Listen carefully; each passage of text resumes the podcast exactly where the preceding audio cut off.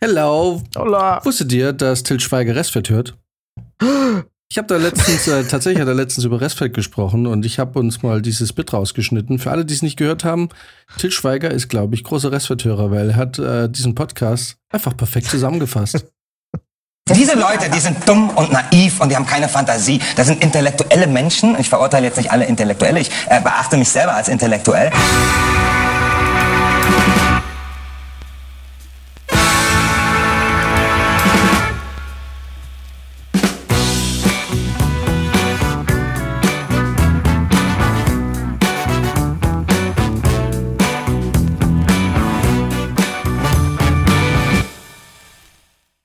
Yes, yes, mein Gott. Hey, wir benähern uns schon wieder äh, der Hälfte des Jahres. Ja, in rasanten Schritten. Oh. Ja. Es ist äh, bald schon wieder die Hälfte geschafft. Bringt ja bald wieder Geburtstag. Das ist das Schlimme daran, ja. Dann habe ich die Hälfte von der 30 auch bald schon wieder geschafft. Oh, wow. Na, du, du hast die Hälfte überschritten, schon lang. Ja. Schon seit fast einem Jahr. Aber jetzt ist es so, die Zahl ist noch die Hälfte. Ja, verstehe. ja, jetzt geht's dann steil auf die 40. Ja, deswegen So. trinke ich heute Rotwein. Sehr gut. Vielleicht ein Doppelherz nächstes Mal. Habe ich, hab ich da. Ja, verrückt. Ja. Ich bin gerade mal in den 30 angekommen. Aber ich ja, muss- du hast noch mal. f- Ich muss sagen, bis jetzt finde ich das, da. das äh, erste Jahr in den 30ern n- nicht schlecht. Äh, Mega. Nee, die 30 total, ist stabil. total in Ordnung. Beste Zeit. Ich hatte jetzt ja auch keine Voll. Angst davor. Also, gerade ihr habt ja eh sowieso gesagt, hey, die 30er werden eigentlich cool. Ähm, nee, bis jetzt echt kann ich mich nicht beschweren. Für alle, die Angst davor haben, ihr könnt es eh nicht ändern. Ja, total geil. Ja, mal schauen. Vor den 40ern habe ich aber schon ein bisschen Schiss. Ja? Weil 40, das ist so. Also 40 ist so. Ich meine, 30 ist schon voll erwachsen, aber 40 ist so. Verantwortung erwachsen. absolut 100%ig. Du wirst auch nicht mal als sexuelles Wesen wahrgenommen von Leuten, die du als sexuelle Wesen wahrnimmst. du bist einfach so richtig der alte Furz von nebenan, oder? Wir, wir wissen es nicht, weil immer wenn wir dann ankommen in dieser Zeit, denken wir so, ja, eigentlich ganz cool. Na, mm, Aber na, ich, ähm, mm. naja, ich ich glaube, ich möchte glaub, nur mit den 40 ist der Ofen aus. ich ha? möchte nur den Zweifel äußern. Ähm, aber Weil ja, ich glaube, dass diese Fantasie, dass es mit 40 nochmal richtig geil wird, die haben wir, also die haben wir einfach nicht auf dem Konto. das ist wahr. Ja. Äh, und deswegen glaube ich, muss, müssen wir uns langsam, Max hat ja noch ein bisschen, aber ich glaube, Brizi und ich, wir müssen uns langsam einfach mit dem Leben arrangieren. Schön Du, gesagt. ich gehe äh, relativ häufig auf Mittelaltermärkte und sauf mich dazu. Also ich, Genau, ich bin deswegen sagen wir, wir dabei. müssen anfangen, uns mit dem Leben zu arrangieren. Ich bin dabei, das absolut nicht zu tun. Ja. Du hast es Das heute ist, äh, versucht, Jan, oder? Ja, nee. Ich, äh, nee. Heute nicht. Heute habe ich Pause gemacht. mit, mit dem Leben zu arrangieren. Weil war nochmal so eine Realitätsflucht. Aber die kommt. Ja, witzigerweise, morgen habe ich ganz früh einen Arzttermin, weil ich war letztens beim Arzt wegen einer anderen Geschichte. Und da sagt mir die Arzthelferin, ähm, weil komischerweise, also ähm, du hast ein Wartezimmer da und wenn du dann, also bei meinem Hausarzt beziehungsweise bei meiner Hausärztin wirst du erst ins Wartezimmer gebracht und dann kommst du aber vom Wartezimmer nicht direkt in das Praxiszimmer, Hm. ins Behandlungszimmer, sondern musst dich dann vor dem jeweiligen Behandlungszimmer nochmal auf den Stuhl setzen und warten, bis die fertig ist. Also es gibt so verschiedene Schritte, bis du endlich reinkommst. Oh. Und ähm, der zweite Schritt, also vor der Verhandlungszimmer, ist direkt neben der Rezeption. Oder sagt man Rezeption beim Anmeldung, Arzt, halt ja. einfach beim Empfang, Anmeldung, ja. Und sagt die so, hm, Sie wissen, dass Ihnen die Krankenkasse einen Rundumcheck bezahlt alle drei Jahre, ab jetzt. Und ich so, ha. Und jetzt dachte ich so, geil, endlich kriege ich meinen Rund Rundumcheck, meinen Ganzkörpercheck bezahlt. Und stehe so offen, war erst so, so, ja, voll geil und klar, und lass uns den Termin machen. Und dann habe ich so nachgedacht, dass so, und sagst du zu ihr so, Ja, fuck, Alter, ich werde alt. ich bin fucking alt. Meine Krankenkasse bezahlt mir jetzt auf einmal Routineuntersuchung, so mit Blutabnahme und Urinprobe und wirklich, ich habe morgen, ich habe morgen das komplette Programm vor mir. Uh, ach, das Wow. passiert Warte morgen mal, schon. warte mal. Habe ich morgen das komplette Programm vor mir? Ich hoffe jetzt nicht das komplette, komplette Programm. Du meinst Aber- das komplette mit dem. Na, da hoffe ich jetzt so ehrlich gesagt nicht drauf. Ich glaube, dass das auch nicht passieren wird. Ja, äh, lieber morgens nochmal gescheit duschen. Holy shit, Alter, da habe ich jetzt gar nicht dran gedacht. Nee, ich glaube, das wird morgen nicht passieren. Wird das morgen passieren? Ich glaube nicht. Hm. Na, nee. Aber ja, mal schauen. Mal schauen. Wir werden es nächste Woche erfahren. Alle drei Jahre wird es äh, meine Krankenkasse diese Untersuchung bezahlen. Alle drei Jahre. Das ist halt Ja, der Unterschied. drei Jahre. Äh, genau. Erstmal drei Jahre. Das ist halt wieder Kassenpatient. Ne? Jetzt wirst, du bist jetzt in dem Alter, wo es kritisch wird, also bezahlen wir dir alle 15 Jahre eine Untersuchung. Genau, in der Hoffnung, dass in der Zwischenzeit irgendeine todbringende Krankheit kommt, die, die so schnell sich verschlechtert, dass ich zum nächsten Punkt, zum Genau. nächsten Untersuchungspunkt nicht mehr schaffe. genau. Ey, garantiert ist das so ausgerechnet. Alle drei Jahre reicht schon. Naja, da ist ein, ja, ein bisschen schon zu spät vielleicht. Da müssen wir dann nur noch nur ein halbes Jahr Intensivbehandlung bezahlen, aber die kommt uns wahrscheinlich billiger wie zwei Jahre Vorsorge und dann die Nachsorge. Wer bezahlt denn sowas? Boah, ein halbes Jahr intensiv, Alter. Das ist richtig teuer, glaube ich. ja, ich glaube auch. Da sind Ja. sechs. Jetzt habe ich ein bisschen Angst vor morgen, weil ich eigentlich nicht an die, ich habe jetzt nicht an eine, also, ne, da sage ich, aber das mache ich nicht, da gehe ich zum Urologen, Alter. Du Will- musst, Macht der Unterschiede? Das Problem ist, ich kenne meine Hausärztin jetzt schon doch schon länger. Ich habe irgendwie so, es hat sich so zwischen uns so eine Behandlungsroutine etabliert, die Hm. aber keine Untersuchung des, des ähm, Ausscheidungsorgans äh, beinhaltet. ähm, ja, stimmt. Ich, ich glaube auch, es wäre mir, für mich wäre es einfacher, das mit jemandem zu machen, mit dem ich noch kein Den ich auch danach Vertrauensverhältnis habe. vielleicht erst wieder drei Jahre später sehe. Ja. Vielleicht hat, frag doch mal, ob die einen Praktikant oder so hat, der seit einem halben Jahr weg ist. Hattest du schon mal eine, hattest du schon mal eine, die ihr Praktikum macht oder so oder Mhm. so ein Assistenzarzt während der Behandlung? Ja. Das ist schon bei einer Routineunterhandlung super unangenehm. Weil du wirst auch nicht gefragt. ja. So, weil ich hatte das letztes Jahr bei meinem äh, Gesundheitscheck fürs Fallschirmspringen war irgendwie eine Praktikantin oder halt so eine äh, Ärztin, Studentin in ihrem Praxissemester oder was weiß ich, was das Mhm. war. Die war halt mit drin, da kam nicht im Vorfall. Hm, wir haben hier gerade eine, ja gut, dann wird wahrscheinlich jeder sagen, nö, dann kommt sie zu nix. Aber die war einfach plötzlich im, im Raum. Ja, hier.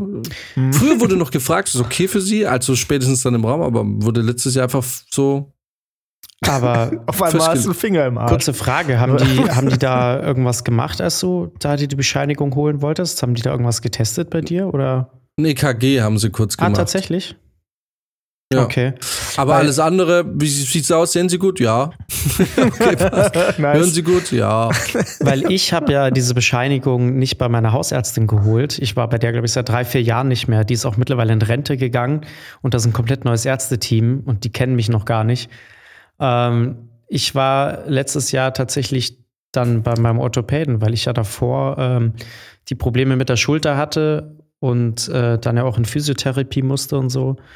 Und dabei stand ich auch an der Anmeldung und habe gesagt, ja, ich äh, habe hier einmal eine Überweisung, äh, soll einmal eine Überweisung zum Physiotherapeuten bekommen und dann hätte ich hier noch so eine Bescheinigung, die sie mir ausfüllen müssten. Ich würde mich gerne Fallschirmspringen gehen. Und äh, die haben die mir dann an der Anmeldung direkt ausgefüllt. Ohne, ohne irgendwas zu fragen. Meinten halt also noch so, ja, ob sonst alles passt und so. Und gesagt, ja, schon, ich habe keine Beschwerden und gehe jetzt mal davon aus, dass die Schulter das schon mitmacht. Und ähm, dann haben die das einfach unterschrieben. Ja. Ja. Aber was passiert denn jetzt, wenn du jetzt da abstürzt und im Boden aufschlägst? Wer wird jetzt dafür verantwortlich gemacht? Wahrscheinlich erstmal die Fallschirmschule. Aber wenn dann rauskommt, dass du durch die Schulter beeinträchtigt warst, Ach, das ich ist die Frage, ob sich das jemand du hast doch angucken würde, trotzdem- oder? Und ob dann, dann Gerichtsmedizin sagt, ob man Schleimbeutelentzündung. Matschklumpe. Bei wem war denn der Naja, zu- zuletzt? Vor allem hast du den doch aus des Safe was unterschrieben vorher, dass du eh, dass die eh gar, für gar nichts haften. ich glaube, irgendein Wisch haben wir Das unterschrieben. stimmt, ja.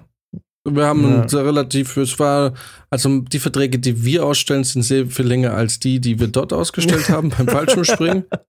Aber ja, stimmt, da war schon so ein bisschen mit. Ähm, aber das Problem ist, klar, wird der Fallschirmplatz jetzt nicht direkt dann vielleicht dafür verantwortlich Aber das gemacht. Image. Aber es ist natürlich trotzdem schlechte Publicity. Mhm. Weil es gibt so wenig, also wirklich, es ist im Promillebereich, dass es ähm, nennens oder protok zu protokollierende Vorfälle beim Fallschirmspringen gibt, dass äh, wenn diese ein, zwei schwereren Vorfälle alle paar Jahre passieren und dass die, dass du die nicht an deinem Platz haben willst. Ja. Deswegen Mhm, wollen sie ja so. zum Beispiel auch, dass die Schüler eher unter der Woche springen, weil die machen natürlich beim Landen noch eher die Bruchlandungen. Da bin ich ja auch Experte für. Ähm, und das sieht am Wochen, das sieht halt nicht so gut aus, wenn du normal einen Betrieb hast mit diesen ganzen Jochen Schweizer Kunden und da die Leute in die Wiese reinkrachen. Deswegen wollten sie immer, dass die dann eher unter der Woche springen und am Wochenende ja, Platz für andere so. lassen. War das so? Ja, Ja, das war mir gar nicht bewusst. Also sagen wir mal so, mir wurde irgendwann angedroht, dass ich nur noch unter der Woche springen darf, wenn ich weiter so lande. Wenn du so landest? Echt, ja? Das wusste ich gar nicht. Da, da war ich gar nicht dabei, oder? Das muss ja dann zum Schluss gewesen ja, sein. das kann, ja, das kann schon sein, aber war das vom Chef selber? ja, ja. Ja, ja, schon, weil halt einfach. Das wusste ich gar nicht. Ja, ich, ich habe es halt einfach nicht hinbekommen. Ne? Das, das Landen ist halt bei mir immer so ein, so ein Thema gewesen. Ich habe ich hab die Bremsen immer gezogen, aber es hat mich, ich bin halt trotzdem immer in diese Wiese reingekracht. Es war jetzt nie schlimm oder so, aber es sah halt nie gut aus. Und äh, irgendwann hat es mir dann schon mal angedroht, dass ich nur noch unter der Woche springen darf dann. Weil das halt einfach für die Kunden nicht geil ist.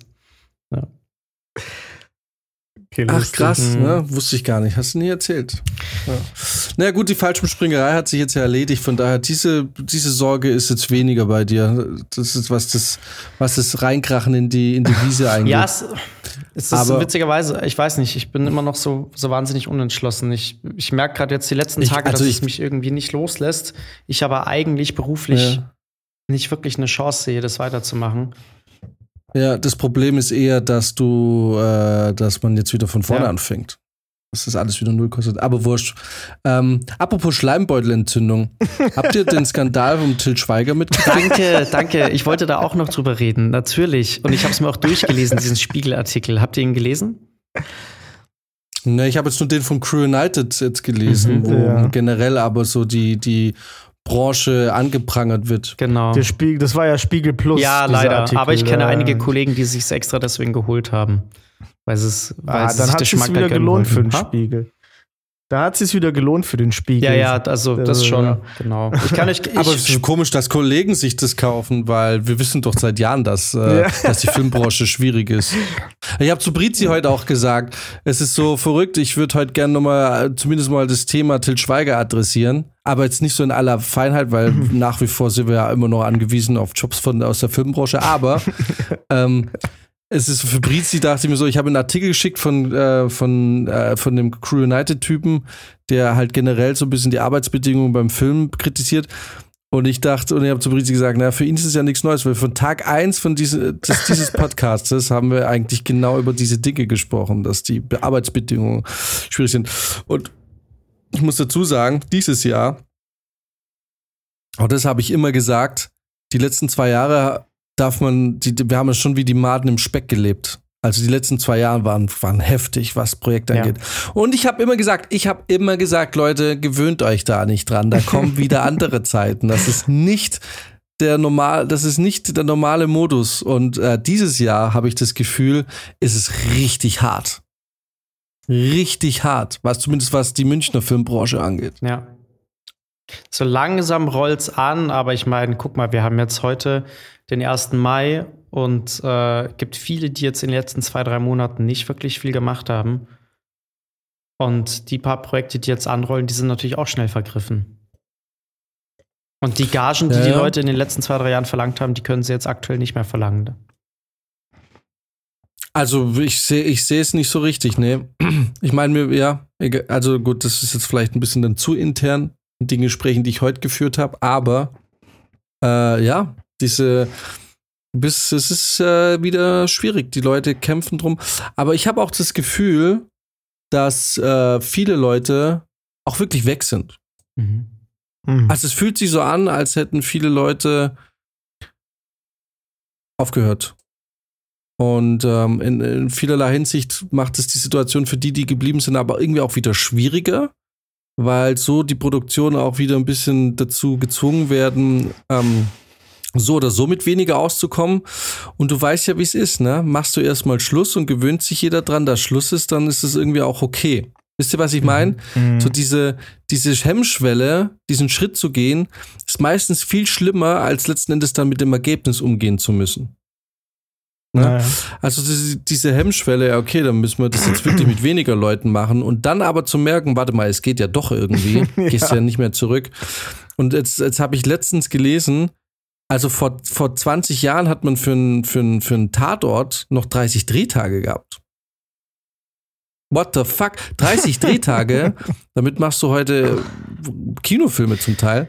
Und jetzt soll es aber weniger als 20 werden irgendwann. Jetzt nicht für einen Tatort speziell, aber so generell, man, äh, es, die Tendenz geht eher Richtung 20 und weniger Drehtage für einen Spielfilm. Ja, und das ist halt das Absurde, ne? Ich meine, du hast ja mittlerweile bist du bei 21, 22 Drehtagen ähm, für so einen Tatort oder so einen 90 Minüter für die öffentlich-rechtlichen und der Aufwand wird aber immer größer, also die Projekte werden ja auch immer teurer. Ne? Obwohl du damals ähm, für einen Tatort irgendwie 30 Drehtage hattest, hat er dich dann vielleicht trotzdem nur 1,4, 1,5 Millionen Euro gekostet. Ähm, jetzt sind die mittlerweile schon bei 1,8, glaube ich, und haben nur noch 21 Drehtage aber. Die Bücher werden aber natürlich immer komplizierter. Du hast viel mehr Locations, also du bist ja wirklich teilweise jeden Tag woanders am Drehen. Also diese ganze Produktionsaufwand ist viel extremer und zusammengestauchter. Die Pensen werden immer krasser. Also, ähm, das ist schon, ist schon heavy. Ja, du hast, ja. Ja. Das Personal wird aber nicht crazy. mehr. Also man, das ist ja vor allem auch bei diesen Fernsehformaten zum Beispiel so, wenn du da irgendeine so Vorabendserie machst oder äh, ähnliches, dann ähm, ist es ja jedes, mit jeder Staffel so aufs Neue, dass die Bücher immer aufwendiger werden, man immer mehr Action reinbringen will. Die Drehtage natürlich entweder gleich bleiben oder vielleicht man, wenn man dann so einen ganzen Block an mehreren Folgen macht, vielleicht nochmal drei, vier Tage kürzt, wenn es geht. Ähm, die Leute aber natürlich auch nicht besser bezahlt werden. Und man versucht das Ganze noch aufwendiger, aber auch noch günstiger zu produzieren. Und also wir finden, wir sind da schon seit Jahren irgendwie an, eine, an einem Punkt, wo es eigentlich nicht mehr im Verhältnis steht. Aber es, es, wird halt immer weiter gedrückt und gedrückt. Und ich, also ich kann mir nicht vorstellen, wie du das machen willst, so 90 Minuten in unter 20 Drehtagen oder unter 21 Drehtagen zu drehen. Na? Und jetzt. Also es geht halt nur, es, vor allem, weil ja gleichzeitig auch gespart werden soll. Es geht halt, es, also es geht halt nur dadurch, dass sich bestimmte Leute in, also sich kaputt arbeiten, aber es halt nie auf einem, auf einem Stundenzettel ja. steht. Mhm. So. Also mir hat man das mal erklärt. Eine nicht, nicht kleine Produktionsfirma hat mir mal eine aus der Filmgeschäftsführung erzählt. Der Grund, weil äh, ist äh, auch bei vielen Berufen, die oder viele Departments beim Film, die viel in, in, in Büro und viel Vorbereitung und viel eben ähm, nicht am Set arbeiten, sondern auch viel Ding und auch am Wochenende arbeiten müssen und ergo damit auch keine nachweisbare, also man quasi sich der Kontrolle entziehen, wie viel gearbeitet wird, weil Leute, die am Set arbeiten, ist genau kontrolliert. Du kommst an dem, zu der Uhrzeit, die auf der Dispo steht und wann Drehschluss ist, wird sowieso genau. protokolliert. Ja. Und das, das bedeutet, deine Arbeitszeit ja. ist, ist quasi dokumentiert. Aber es gibt ja auch einige Berufszweige, gerade die, die sich um Vorbereitungen kümmern und eben also die viel von zu Hause auch dann am Wochenende arbeiten, in denen, wo es halt dann auch viel mit ähm, auf Vertrauensbasis passiert, ne? Und da mhm. diese Arbeit halt aber nicht bewiesen werden kann, ähm, wird die halt nicht bezahlt. Ja. So. Und aber das Problem ist, die Leute, die so arbeiten, haben aber letzten Endes keine andere Wahl, als äh, weil die können halt nicht sagen am Freitag, oh, ich mache das jetzt nicht, ich mache das am Montag, weil wenn sie es dann erst am Montag machen, und äh, die Herren Regie und Kamera am Wochenende aber sich entscheiden, ach, wir machen jetzt doch mal eine Auflösung und vielleicht äh, bei der Auflösung merken, hier müssen wir am Drehbuch vielleicht noch ein bisschen was ändern mhm. und dann merken, na gut, aber dann müssen wir die Drehreihenfolge für Montag vielleicht verändern. Plus wir müssen vielleicht ähm, auch nochmal irgendwie neue Seiten schreiben oder so und dann kriegst du in bestimmten Positionen am Sonntag oder am Samstag den Anruf, es hat sich ein bisschen was geändert. Das sind zum Teil drei, vier Sätze, die da fallen in so einer Kameraregiebesprechung, die dich äh, einen halben Tag kosten. Mhm. Ja. So. Und du kannst dann entscheiden, ich mache das nicht. Ich mache es am Montag, weil da werde ich bezahlt. Aber gleichzeitig hast du dann am Montag einen so großen Fuck-up, dass du vor der gleichen Person, die, vor der du dich rechtfertigen musst, warum du jetzt am Wochenende arbeitest und dafür Geld haben willst, ähm, kriegst einen Anschiss, warum es nicht läuft. Mhm. Ja. Mhm. Na? Oder du musst zumindest, was heißt ein Anschluss? Du musst aber zumindest dich rechtfertigen, warum dieses Projekt nicht richtig läuft. Und, ähm, und die große Schwierigkeit ist halt da manchmal schon, aber nicht alle Produktionen, muss man auch dazu sagen. Also das klingt jetzt so, als wäre das jetzt immer, immer, immer, immer das Problem. Wir haben auch viele Produktionen. Also eigentlich alle Produktionen, in denen wir persönlich gearbeitet haben, waren da super. Natürlich. Ich kann wirklich nichts Schlechtes über die Produktion reden, die, in denen ich persönlich involviert war. Die waren alle perfekt. Vor allem Und in denen in den Till Schweiger dabei war. Habe ich tatsächlich schon die ein oder andere Anfrage bekommen für solche Filme, aber es hat dann nie geklappt. Ja, bei mir hat es ähm, leider auch nicht geklappt, als ich angefragt wurde. Und wie wir jetzt dann erfahren haben, ist es vielleicht eh ganz gut, dass es nie geklappt hat. Aber ähm, aber Fakt ist halt der, dass du ähm, dann irgendwie immer dann, ja, du musst irgendwie dich erklären. Also in jeglicher Hinsicht erklären. Machst du mehr Arbeit? Musst du es machen unter das Ding, unter der, also unter der Auflage, dass du es halt nie bezahlt bekommst, dass es gar nicht auf dem Stundenzettel stehen darf. ja. Und ja? das ist halt auch immer so eine Kacke, ne? Das ist auch. Ja, das ist auch hier bei meinem Projekt jetzt aktuell natürlich so, ähm, dass äh, man kann immer sagen, hey, Überstunden soll es nicht geben, ist nicht geplant, wir wollen nicht, dass ihr mehr arbeitet, als ihr vertraglich äh, festgelegt habt. Aber die Realität ist einfach eine andere. So. Ähm, jetzt beispielsweise. In den Projekten der anderen. In deinen ja, natürlich, nein, natürlich nicht. nicht. Da war ne? immer alles perfekt. Ähm, so, ne, aber es gibt halt, wie du schon sagst, bestimmte Positionen, die müssen einfach am Wochenende bestimmte Dinge ausbaden, die sich manche Leute dann ausdenken. Und wenn dann Regie und Kamera am Samstag entscheiden, dass sie äh, die eine Szene unbedingt doch am Montag statt am Dienstag drehen müssen, musst du natürlich irgendwie das dann noch regeln. Und das ist ja auch genau der Punkt, der zum Beispiel auch gegen so eine Vier-Tage-Woche beim Film spricht, weil es die halt für manche Leute einfach nie geben wird. Du kannst es natürlich für das Drehteam kannst du sowas vielleicht schon festlegen, dass du sagst, Montag bis Donnerstag drehen wir, aber du brauchst nicht glauben, dass die Leute im Büro nicht am Freitag im Büro sitzen und irgendwie die Scheiße wegarbeiten, die in den anderen vier Tagen an, äh, angeschwemmt wurde. Ne? Mhm. Ne? Weil ich meine, zum Beispiel jetzt in meiner Position auch, ne? Ich habe ja sehr viel auch mit Anträgen zu tun, mit Behörden. Ähm, da muss ich die fünf Tage, die ich in der Woche habe, die sind manchmal eh schon nicht genug. Ne? Es, man könnte ja am Samstag und Sonntag dort auch anrufen, wenn es nach einem selber ginge. Aber es ist ja auf fünf Tage limitiert. Und wenn man mir jetzt auch noch ein, davon einen Tag wegnimmt und ich nur noch an vier Tagen mit denen irgendwie in Kontakt kommen kann, dann wird dieser Film nicht gedreht werden. So. Beziehungsweise bezahlt. Ja. Wenn du an diesen vier Tagen bezahlt, weil du kannst den fünften ja gerne machen. Du darfst auch am Samstag arbeiten. Ja. Ist halt nicht bezahlt. Genau. Ja. Hm. Aber das ist halt genau das Problem, ne? Weil das ja auch immer wieder mal ein ja, Gespräch ist, halt, ist, aber ne? ja, macht keinen Sinn. Hättet ihr ja. mehr Angst davor, ähm, keinen Job mehr zu kriegen oder von Till Schweiger eins auf die Fresse zu kriegen am Set? ich habe witzigerweise habe ich darüber heute nachgedacht und ich wusste auch nicht so ganz, wie ich dazu Stellung nehme, weil also weil man muss ja auch sagen, auch die Konstantin-Film da ein bisschen in der Kritik stand. Mhm. Ich muss jetzt aber über die Konstantin-Film sagen, jetzt völlig ohne Ironie, die Projekte, die ich mit der Konstantin gemacht habe, waren zumindest für mich immer tipptopp. Also das sage mhm. ich jetzt frei von jeder Ironie. Mhm. Das hat wirklich gepasst irgendwie. Ja. Ich kann es nicht sagen. Aber ich meine, das Problem, was halt ist und was auch diese ganze Til Schweiger-Geschichte ist und das Problem, was wir auch haben beim Film und ähm, ist, du stehst, wenn du so, wenn du so kritisch drüber sprichst, gefühlt immer mit einem Bein im Aus. Ne? Mhm. Also man muss so wirklich aufpassen. Und der einzige Grund, warum wir hier immer noch so relativ, ich sag mal, relativ offen sprechen, ist ja. halt der Grund der, dass wir einfach das absichtlich auch aus der Filmbranche raushalten. Ja. Ne? Also ich rede über bei der Arbeit, habe ich noch nie über diesen Podcast gesprochen. Fast alles, was geleakt wurde, was diesen Podcast angeht, wurde durch Max geleakt.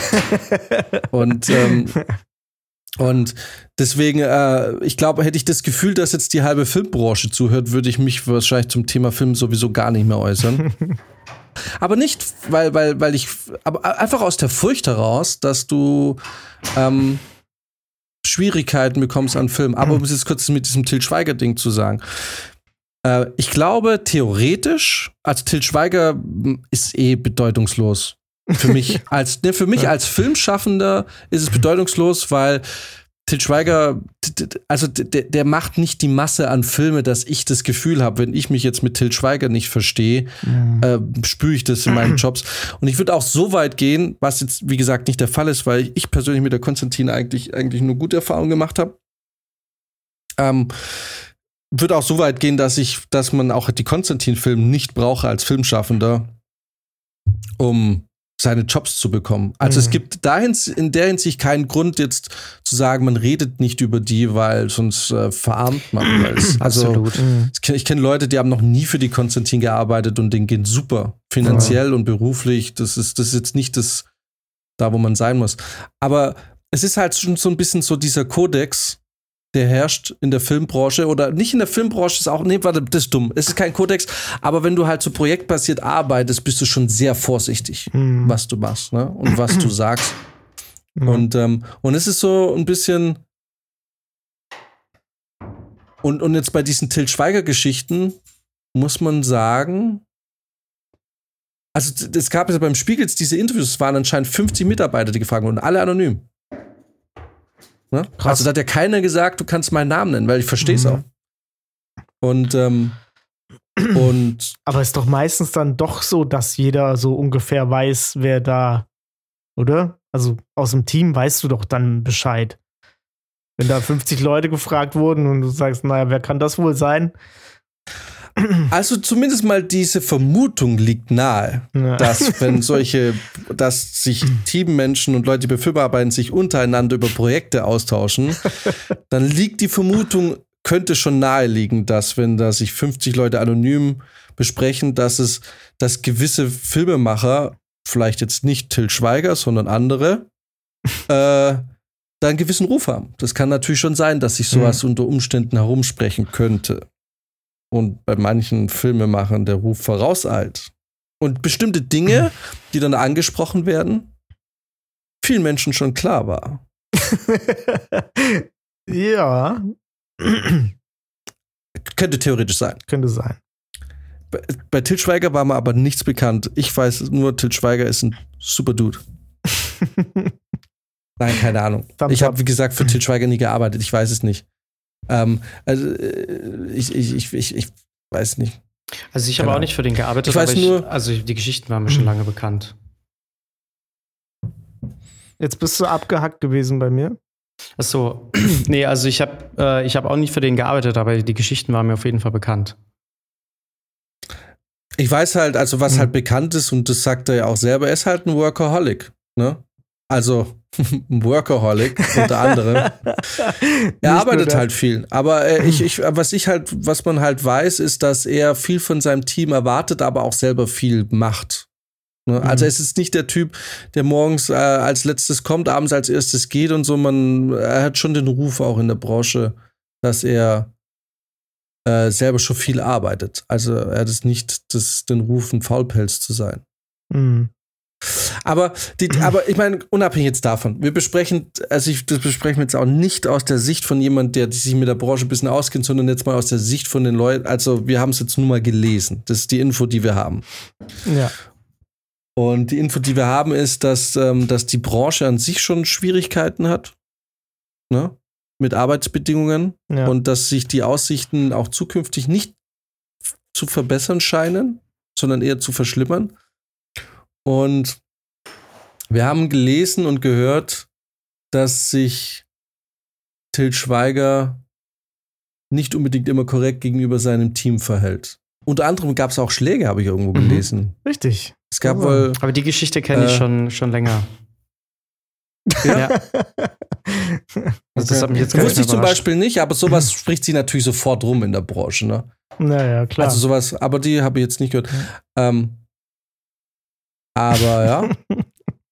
Ja, was machst du damit? Keine Ahnung, keine Til Schweiger-Filme mehr. Aber das Problem ist in dem Fall, ich finde das, äh, ich meine, da vermischt man vielleicht auch zwei Themen. Til Schweiger und schlechte Arbeitsbedingungen.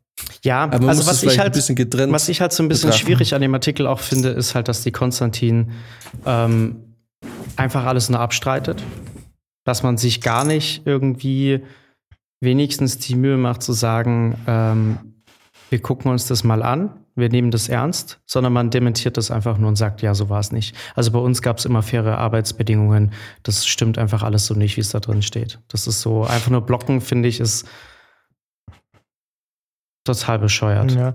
So. Wobei ich äh, diese Pressemitteilung ähm, relativ bezeichnend finde, weil da steht eigentlich nicht drin, dass das alles nicht stimmt. Ne? Aber was haben die denn dann nochmal geschrieben? Scheiße, ich hab's nochmal draufgegangen. Aber von wegen, das meiste wäre stark verzerrt und äh, einiges auch falsch.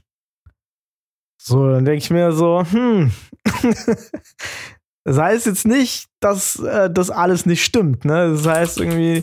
Ja, aber sie, sie nehmen ja, schon, also sie, sie wurschteln sich schon raus, was so das Thema Arbeitszeiten zum Beispiel betrifft, weil ähm, das natürlich ja auch angeprangert wurde, dass das äh, Ja. an seinen Sets äh, ausgedehnt wird und dass man dann natürlich äh, quasi äh, da, äh, ja, dass sein Wort galt sozusagen, ne? Ähm, und die haben sich da im Endeffekt äh, versucht, da halt nur rauszureden, dass, dass das Mhm. eben nicht so war und ja. Aber ist es eigentlich, also ich habe mich das gefragt, als ich gelesen habe, dass er, wie, er wieder Drehbuch, Regie und Produzent gemacht hat, irgendwie. Und das ist ja das. ist das denn, ist das schlau, das alles äh, in, in einer Person zu haben? Das ist doch scheiße. Der ja, für ihn selber ist es natürlich geil, weil keiner kann ihm Ja. was sagen. Für alle anderen ist es beschissen. Also ich meine, das hat ja einen Grund, warum das einzelne Positionen sind. Ne? Ja. Weil du dich dann gegenseitig auch einschränken kannst und sagen kannst, hier ist jetzt eine Grenze, über die gehen wir jetzt nicht mehr. Aber was willst du denn mit einem Produzenten machen, äh, mit einem Regisseur machen, der sein eigener Produzent ist, der die eigene Kohle reinbringt? Da kannst du ja nicht hingehen und sagen, Alter, Ja. jetzt ist Schluss hier.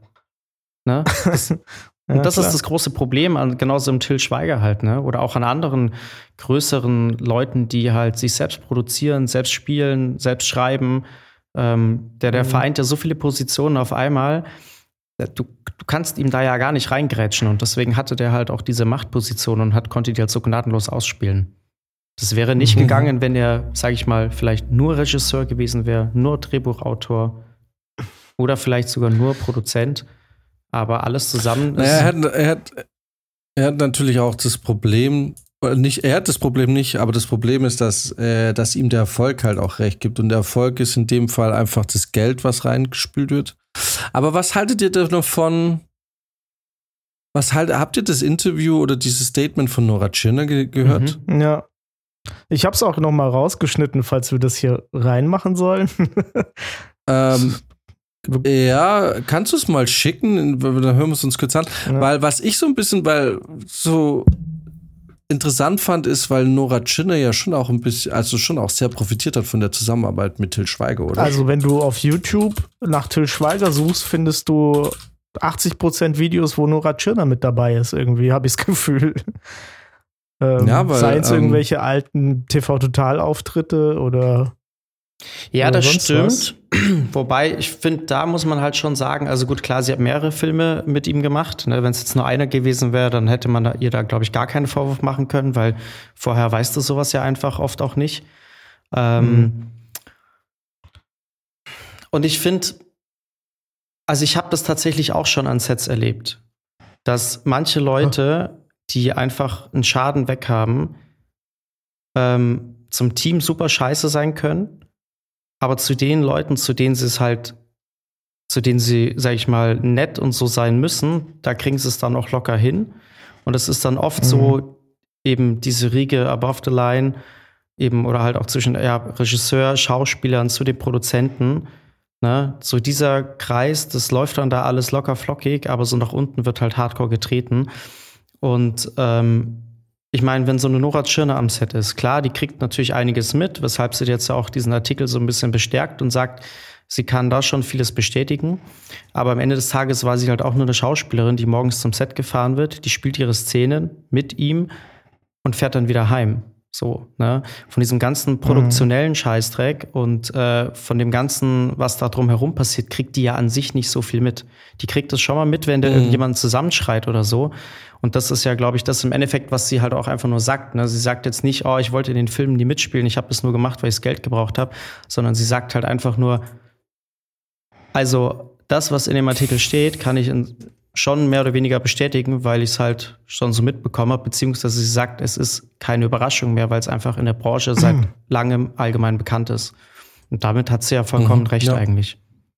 Mhm.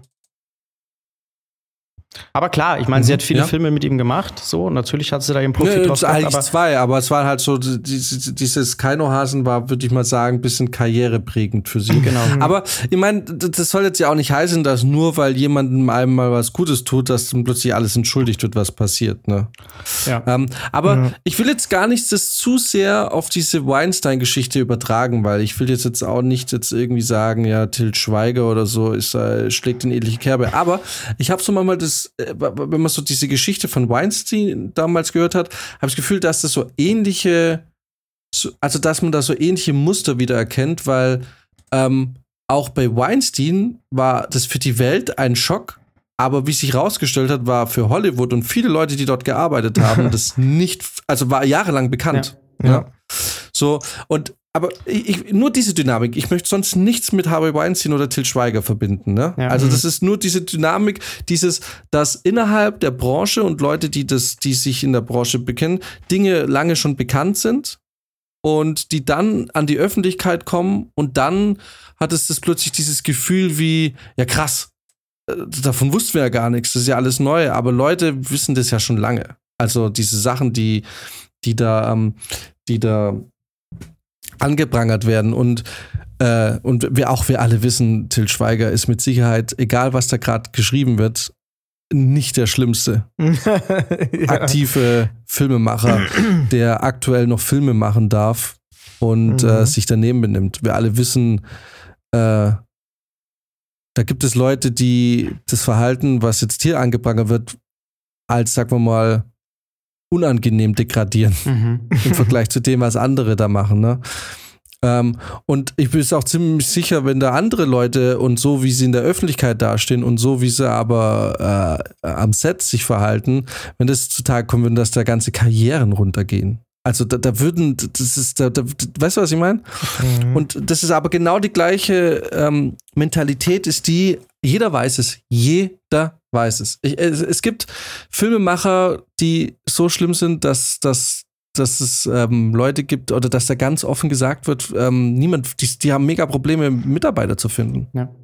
Weil jeder sagt, ich, ich arbeite nicht in einem Projekt von dem oder der. ja. Ähm, und, aber keiner, aber keiner traut sich was und, und da bin ich ein bisschen bei Max. Äh, die Produktionsfirmen sind da zum Teil dann doch zu sehr mit dem Blick auf die Dollar.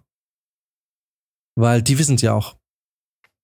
Ne? Die gehen, Ja, die, die nehmen das voll in Kauf. Also es gibt da ja, es gibt da ja noch ganz andere in der Branche, ähm, die ja auch ähnliche Züge haben oder wo es, sage ich mal, von den Arbeitsbedingungen auch ähnlich abläuft, manchmal in gewissen Punkten. Und ähm, da gibt es große Produktionsfirmen, die mit denen Jahresverträge haben über mehrere Jahre und wo klar ist, die Projekte werden alle genauso blöd, sage ich mal. Ähm, aber man weiß einfach, dass die Millionen von Leute ins Kino ziehen, wenn die jetzt wieder einen Film rausbringen. So, und das, die gehen das Teilweise sind es nicht mal Kinoregisseure und Regisseurinnen. Genau. Und ähm, dieses Risiko, also und das, da braucht Udo. mir keine Produktion, da braucht mir kein Produzent erzählen, dass die sich nicht, die, dass die die Leute nicht kennen, dass die nicht wissen, wie die drauf sind, wie die arbeiten, wie die drehen. Also das ist wirklich, das ist branchenweit bekannt und man geht dieses Risiko einfach ein und man, man sagt sich einfach, okay, äh, wir wollen jetzt Geld mit dem Film machen. Wir wissen, dass wenn der Name auf dem Filmplakat steht, dass wir Geld machen. Ne? Und wie diese Produktion abläuft, werden wir schon irgendwie hinkriegen. Wir werden dafür schon Leute finden. Und es gibt leider auch natürlich oft genug dann immer noch Leute, die sich da äh, zu breit schlagen lassen.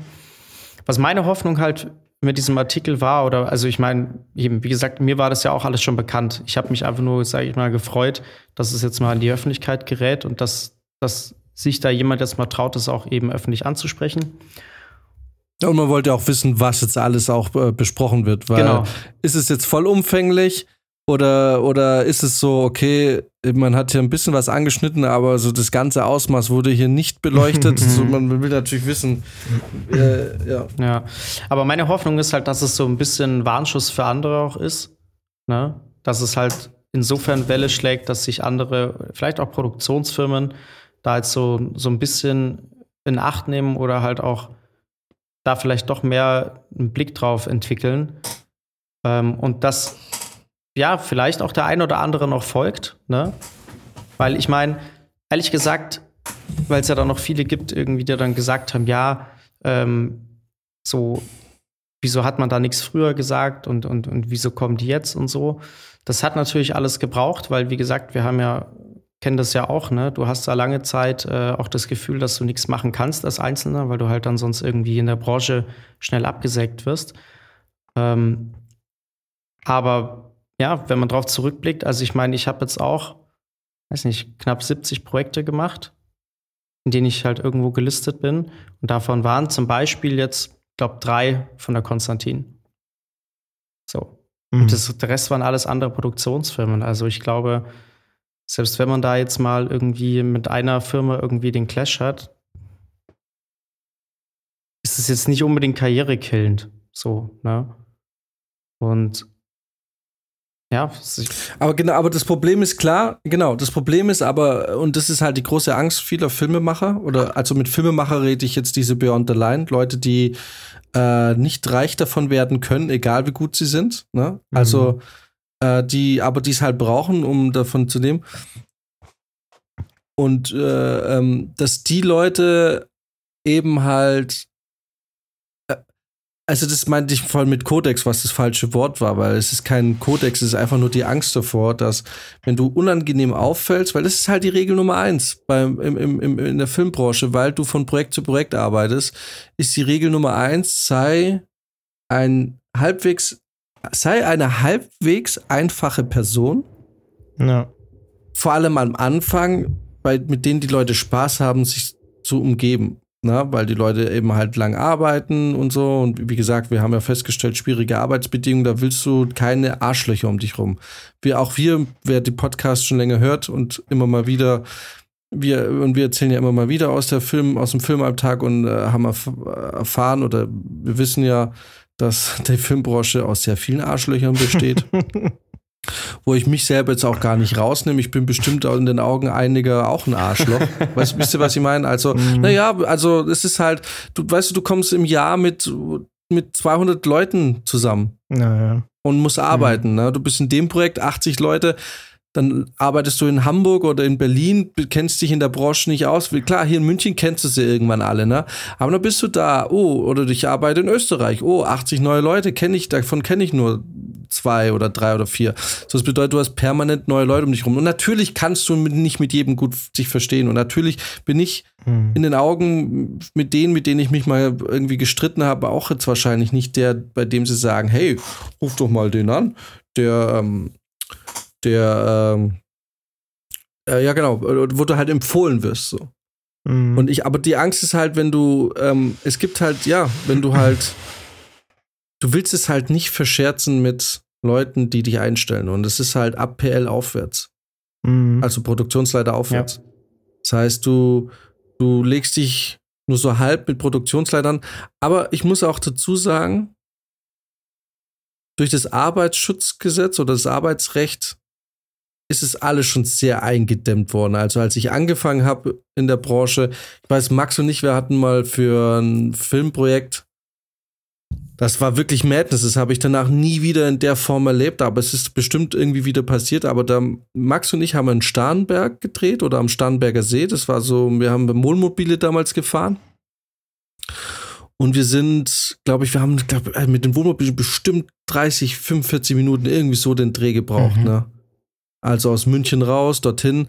Und wir sind morgens um sieben los, weil es war ein ganz normaler Tagdreh und haben verkabelt, Set aufgebaut und dann hat man ein bisschen gedreht und in der Zeit hat der Regisseur einfach beschlossen, also die Szene, es war, es ging um eine, um eine Dinner-Szene am Abend und eigentlich war das in dem Vorgespräch so besprochen, man nennt es Day for Night. Das bedeutet, man hat einen ganz normalen Tagdreh, hängt aber die Scheiben und alles ab und leuchtet es aus, sodass es im Film aussieht, als hätte man, als wäre Nacht. Mhm. Ne? So Day for Night. Und die, die Idee war, wir drehen die Dinner-Szene Day for Night. Das bedeutet, der Arbeitstag beginnt ganz normal für alle, irgendwie um 9 Uhr morgens und endet abends um 18 Uhr.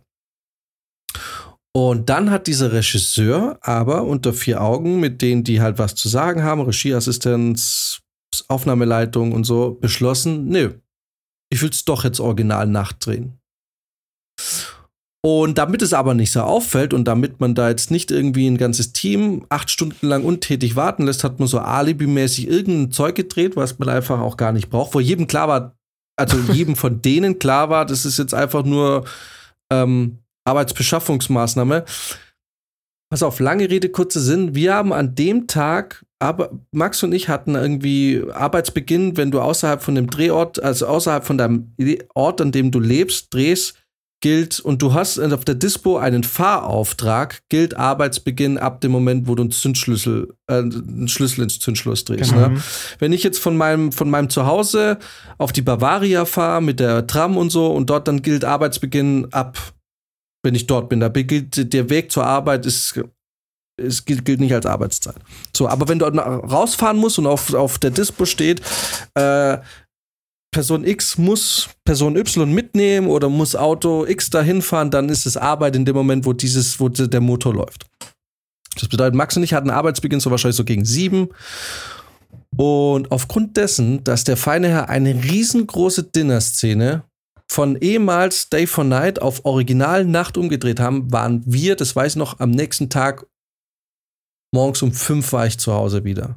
Das bedeutet, wir hatten einen Arbeitstag von fast 24 Stunden. Ja, das ist krass. Ich weiß auch, dass ich und da damals auf dem Nachhauseweg durch irgendein kleines Dorf gefahren bin und ich war so durch, dass ich einfach einfach über die Kreuzung gefahren bin. Ich hatte eine rote Ampel, ich habe das nicht mehr gecheckt. Ich bin einfach drüber.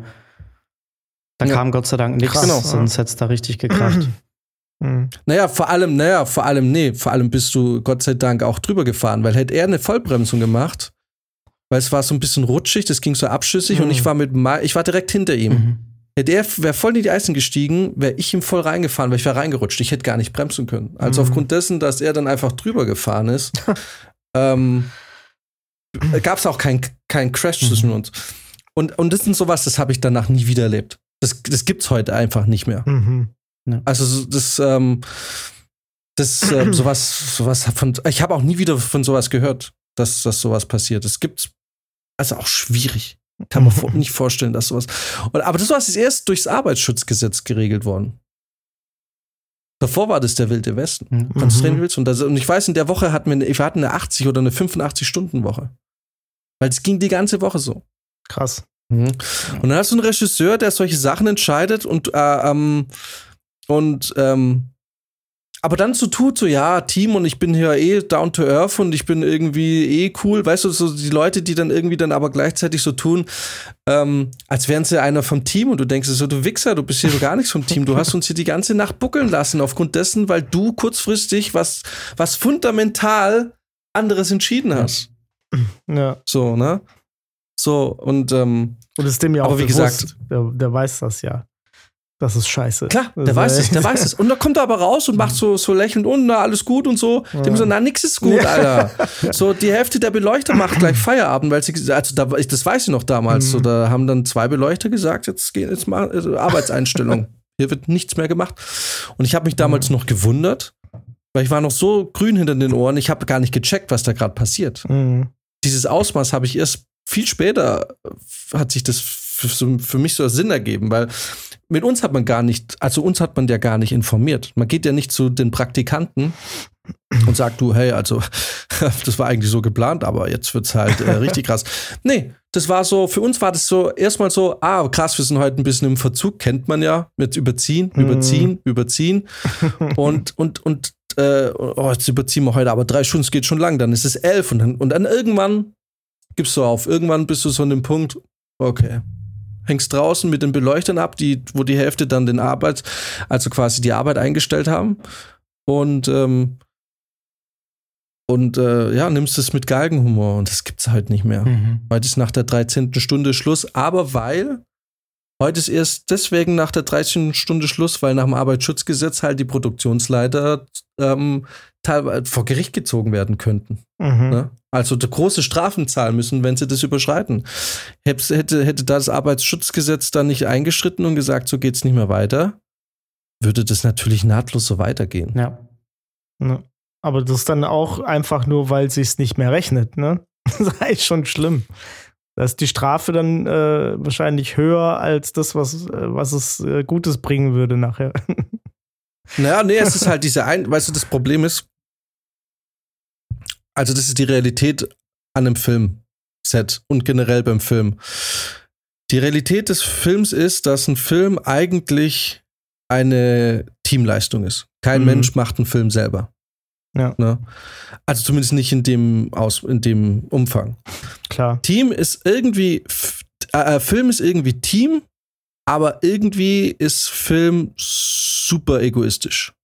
Mhm. Also jeder kocht sein eigenes Süppchen. Ja. Und, ähm, und das ist so das Absurde, weil man einerseits so versucht, so als Team und so, so familiär irgendwie zu funktionieren und hey, wir machen das, wir haben gemeinsam Bock auf diesen Film. So wird natürlich auch versucht, die Motivation hoch, so versucht man die Motivation hochzuhalten im Team. Aber andererseits ist sich jeder halt selbst am nächsten. Mhm. Ja, weißt du, was ich meine? So. Und ja, und da hast du halt relativ schnell schlechte Karten, wenn du, äh, wenn es um solche Geschichten geht, wo man sich irgendwie, wo es um Arbeitszeiten oder so geht. Und ein Produktionsleiter, es gibt viele gute Produktionsleiter, muss man dazu sagen, aber ein Produktionsleiter, bei dem ist halt auch ganz klar, das hört auf, wenn es an sein privates Geld geht. Oder wenn er eingeknastet wird, wenn es dumm läuft. Ne? Ja. Ähm, er hat auch die, ein Produktionsleiter steht auch in der Verantwortung, bei, wenn es zu einem Unfall kommt. Ne? Also Mhm. angenommen, du, du hast keine Drehgenehmigung für eine Straße und das Team entscheidet, nö, wir drehen jetzt hier doch auf der Straße, komm, wir machen mal kurz den Shot auf der Straße und dann wird jemand überfahren. Ne? Ja. Dann steht der, der Produktionsleiter, der aber gar nicht mit am Set stand und die Entscheidung vielleicht gar nicht getroffen hat, trotzdem mit einem Bein im Knast, weil er ist Hauptverantwortlicher für die Sicherheit des Drehablaufs. Mhm. Und er hat quasi seine Leute, die in seinem Sinne am Set arbeiten, Aufnahmeleitung. Genau. Na, du hast einen ersten Aufnahmeleiter, du hast vor allem den Set-Aufnahmeleiter, der am Set dann sagt, wir werden jetzt sicher nicht auf der Straße drehen, ähm, weil wir haben keine Genehmigung und es ist hier nichts gesperrt.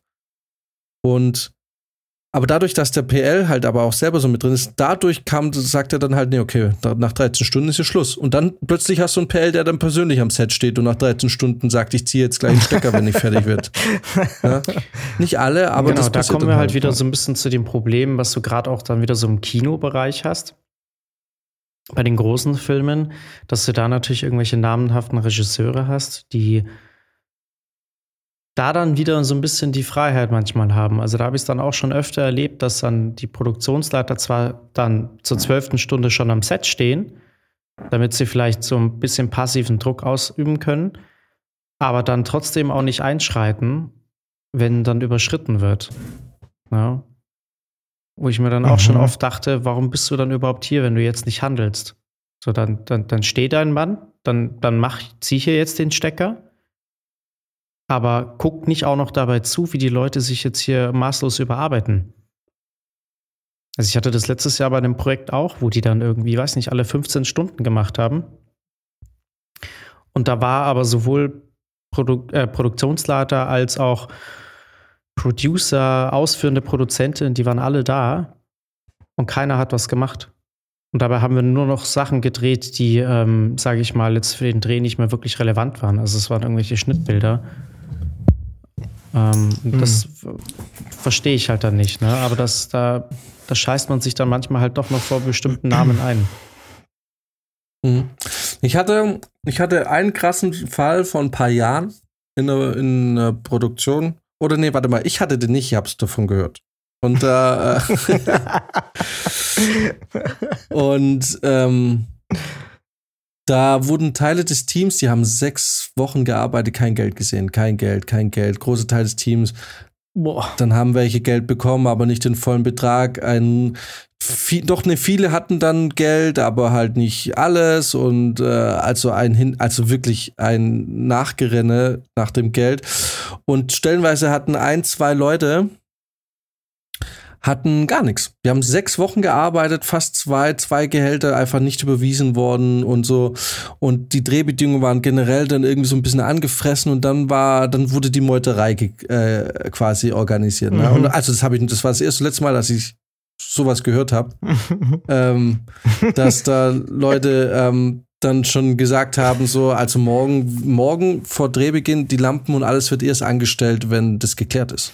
So, mhm. der erste Schritt ist, man geht ins Produktionsbüro und es wird dann gedreht. Was, was ist passiert? Was haben sie gemacht? Die haben den Schlüsselposition des Geld überwiesen an dem Tag, so dass die, die Redelsführer gesagt haben, naja, ich habe jetzt ja mein Geld. Also ich kann da jetzt nicht hochgehen und die ah, Arbeit verweigern, ja. weil ich habe es jetzt ja bekommen. Mhm. Und dann ist das Ding sofort erstickt. Ne? Und das, was ich meine mit jeder, ist sich da selbst am nächsten. Die eine Person, die noch gar kein Geld gesehen hatte, kein, null Cent, ne? Mhm. Deren Vorgesetzter auch kein Geld hatte, der seins dann bekommen hat, hat dann völlig unsolidarisch seine eigene Mit also Mitarbeiterin, seine eigene Assistentin im Regen stehen lassen und gesagt, er muss jetzt selber durch. Boah. Ne? Also ich gehe da jetzt nicht hoch, sicher nicht, ne? Wo ich dann irgendwie denke, also da muss man sich doch dann selber überlegen, sagt man dann nicht so, weißt du was, selbst wenn ich mein Geld jetzt bekomme, für dich Arschloch mache ich gar nichts mehr. Ja. Also, weil das ist so, aber ja, sie haben es schlau gemacht. Die haben dann plötzlich wurde Geld überwiesen an bestimmte Personen. Ich meine, am Ende des Tages muss man sagen, am Ende haben, hat jeder sein Geld bekommen. Mhm. Also es ist jetzt nicht so, dass niemand nicht bezahlt wurde, aber es war halt extrem verspätet mhm. alles und extrem undurchsichtig. Und ähm, aber das ist so, was ich meine mit, da ist jeder sich selbst am nächsten, ne? Weil während die Leute da trotzdem alle hoch, ne? Weil es hätte ja schon gereicht, dass die, die das Geld bekommen haben, sich einfach ganz hinten mit hinstellen. Einfach, dass es nach mehr aussieht. Die hätten mhm. ja nichts mehr sagen müssen. Ne? Die hätten sich ja solidarisch irgendwo hinten im Raum nochmal aufstellen können. Einfach, dass man sieht, es ist mehr. Ne? Aber dadurch, und, und, und das Ding ist, und, und das ist der Grund, und so tick ich halt, ne? Äh, ich war einer der wenigen, und, und das ist das, was mich dann manchmal vielleicht der Job auch kostet oder das Angebot, weil ich war einer der wenigen, die ich hatte vom Tag eins nicht einmal Probleme mit meinem Geld. Ich habe einmal alles bekommen. also ich war einer der Glücklichen, die, die, die mhm. da nicht betroffen waren, und ich wäre trotzdem mit hoch. Ich hätte nichts gesagt, ich hätte nicht gesagt, ich will mein Geld, weil ich hatte ja mein Geld, aber ich hätte mich da einfach mit hingestellt, damit die Leute, die, die so scheiße da sind, ähm, dass die halt irgendwie eine Stimme haben oder dass da irgendwas passiert. Ich werde damit hoch. Und am Ende des Tages waren dann von 30 Leuten, die davor gesagt haben, ja, morgen, morgen, äh, gehen wir hoch, äh, waren es fünf oder vier. okay, das, und das ist ein Zwergenaufstand. Ne? Hart, da, sagt, ja. da, sagt die, da sagt die Produktion, fickt euch, mhm. dann machen wir es halt ohne euch. Das Ding läuft ja. Mhm. Und da denke ich mir dann, naja, gut, jetzt gehe ich dann natürlich auch nicht mehr hoch, weil das ist jetzt wirklich, jetzt hast du vier Leute, die werden jetzt hier gleich alle öffentlich erschossen. Mhm. Ne? Ja. Und, ähm, und das war auch so ein, so ein, so ein, so ein, so ein, so ein Turning Point in meiner Filmkarriere, wo ich mir irgendwie dachte, ja, du bist hier komplett auf dich gestellt. Das mhm. ist hier nicht familiär. Das ist hier ist kein Miteinander. Das ist, äh, du musst gucken, wo du bleibst. Ja. Und, und so wirst du hinerzogen zu dem Verhalten. Wisst ihr, was ich meine? Ich mache mhm. keine Revolution mehr. Ja. Also, wenn, wenn ich meine Kohle habe und die anderen nicht, denke ich mir dann inzwischen, und das ist so krass, weil ich vor fünf Jahren nicht so war, oder vor vier, ähm, Also ich habe sie nicht selber erlebt, man hat es mir erzählt. ähm, Und du, du warst auch nicht der, der kein Problem mit dem Geld hatte, sondern die Person, die dir diese Person, von der ich gesprochen habe, die hatte auch kein Problem mit Genau. Geld und die wäre trotzdem mit hochgegangen. ähm, und aber ich, also inzwischen denke ich mir halt auch, ich, du bist genau zu dem, was du eigentlich nicht warst oder nicht sein wolltest, weil Mhm. ich denke mir heute, Alter, wenn ich meine Kohle hab und alles passt, wenn du ein Problem mit deinem Geld hast, geh hin und klär's. Mhm. So, not my fucking business. Und das ist so bitter. Ja, also das ist, ich meine, das ist halt oft so, wenn halt viele Freelancer auch irgendwie da sind, ne? Wie, wie ist das denn überhaupt? Seid ihr da alle Freelancer oder ist man da angestellt für eine kurze Zeit? Du oder bist was, was angestellt für eine kurze? Zeit. Also wir sind eigentlich alle Freiberufler. Ich glaube, es gibt da immer so ein bisschen Irreführung, gerade in den Leuten, die in der Werbebranche arbeiten und sich alle als Freelancer bezeichnen. Ähm, Also ich sage immer Freiberufler, genau, du bist halt für, für das Projekt halt zeitlich befristet angestellt und genießt, sage ich mal, auch die, ja, die, die Vor- und Nachteile eines Angestellten. Das heißt, die ist ganz normale Anstellung. Das kriegst dann Rentenversicherung. Richtig, Genau. genau. Es Das ist- ist eine es ganz ist nur normalen halt Abzüge. begrenzt. Richtig. Ah, okay. Genau. Es ist äh, nur zeitlich begrenzt. Ah, ja. Also, also als, äh, beim Arbeitsamt gelten wir als unstetig Beschäftigte. ja, genau. Es ist immer Genau, auch ganz verstehe. witzig. Äh, ich hatte das in der Vergangenheit schon ein paar Mal, wenn du dann beim Arbeitsamt bist und ähm, da dann irgendwie, ja, dich arbeitslos gemeldet hast und dann hieß es irgendwie, ja, äh, wann hat ihr äh, ihre Beschäftigung geendet? Dann sagst du, ja, letzte Woche Freitag. Mhm. Und äh, warum? Ja, Projekt zu Ende. weil ich rausgeschmissen wurde oder? Nein, es war einfach zeitlich begrenzt. So. Die, die nehmen dann immer gleich an, dass du gekündigt worden bist. Deswegen. Mhm. Ja, ja. Mich hat mal eine angekackt und mir mit einer hohen Strafe gedroht, weil ich gesagt habe, naja, ähm, ich höre jetzt, also ich bin jetzt raus aus dem Projekt, äh, bis da und da. Ja, Ihnen ist schon bewusst, dass Sie das irgendwie drei Monate vorher ankündigen müssen, wenn Sie absehen Ja. können, dass Ja. diese, dass eine Arbeitslosigkeit Sie einstellt. Ich so, also erstens wusste ich bis vor fünf Minuten selber, ich, das ist buchstäblich der erste Anruf, den ich gerade tätige, weil ich jetzt gerade erfahren habe, wie lange das noch läuft.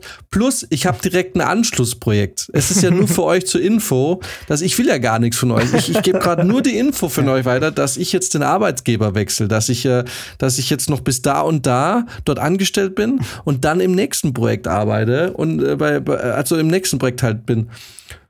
Dann hat sie richtig ausgetickt. Und dann, und, und, und das Problem ist, ich habe leider das Wort Film nicht erwähnt. Nee.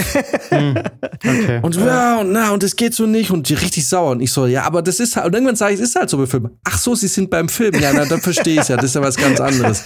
Und seitdem, jedes Mal, wenn ich irgendwie auf eine Art und Weise, auf irgendeine Art und Weise mit dem Arbeitsamt zu tun habe, ist es erst, weil ich sage, ich bin vom Film. Mhm.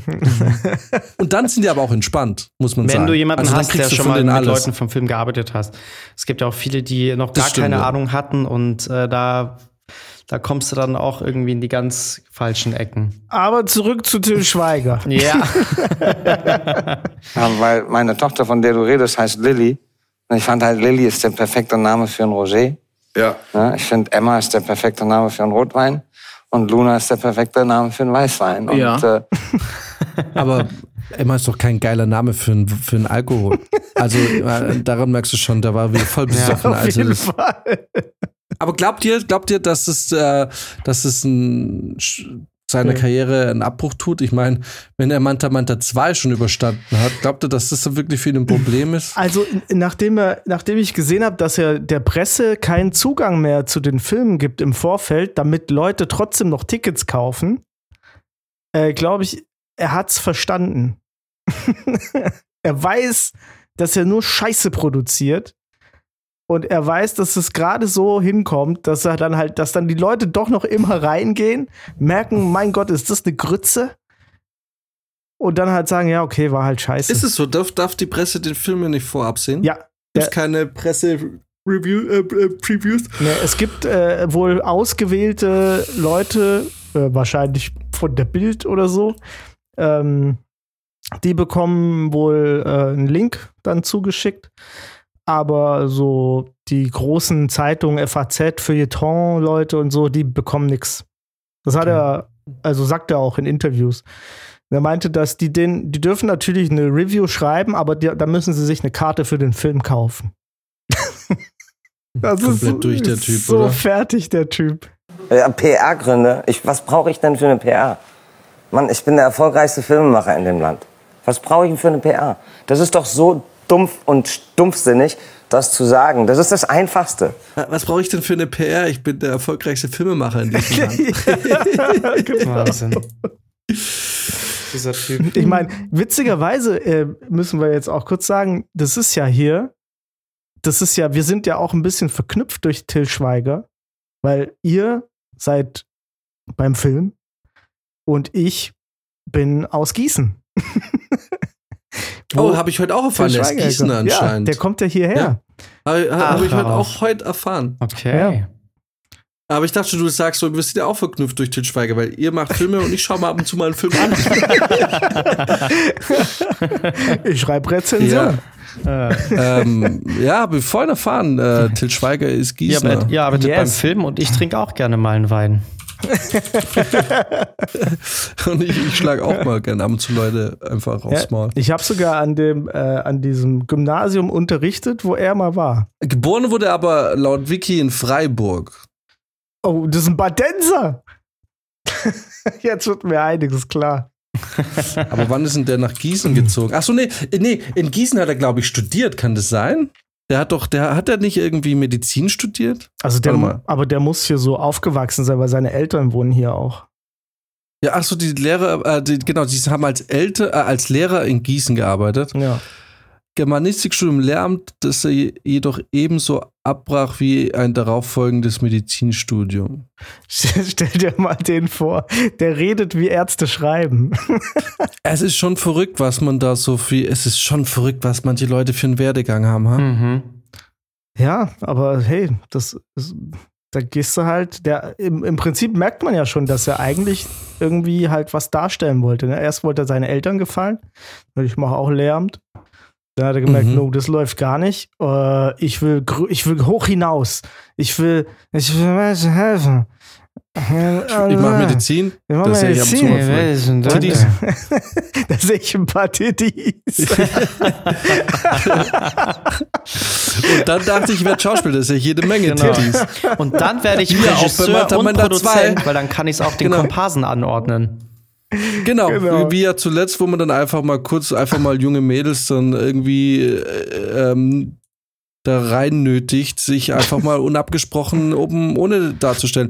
Und das, jetzt ist Full Circle, erinnert mich an, den, an unsere Folge von vor fünf Wochen, als ich über den Ablauf mit den Komparsen gesprochen habe, der so wie es sich gehört, in dem eben ich ganz klar mit den Komparsen abspreche, was passiert Ah. und dass sie nichts, egal ob es ein Til Schweiger oder ein weiß was ich was für, ein, für, für jemand ist, alles, was nicht abgesprochen ist, ähm, nicht gemacht werden muss. Ja. Und da muss ich ehrlich sagen, da habe ich auch keine Scheu von Til Schweiger oder sonst was. Das ist mir da, also alles, zumindest alles was Deutsches. Ich wüsste jetzt nicht, ob ich die Hosen vor Steven Spielberg voll hätte, wahrscheinlich schon.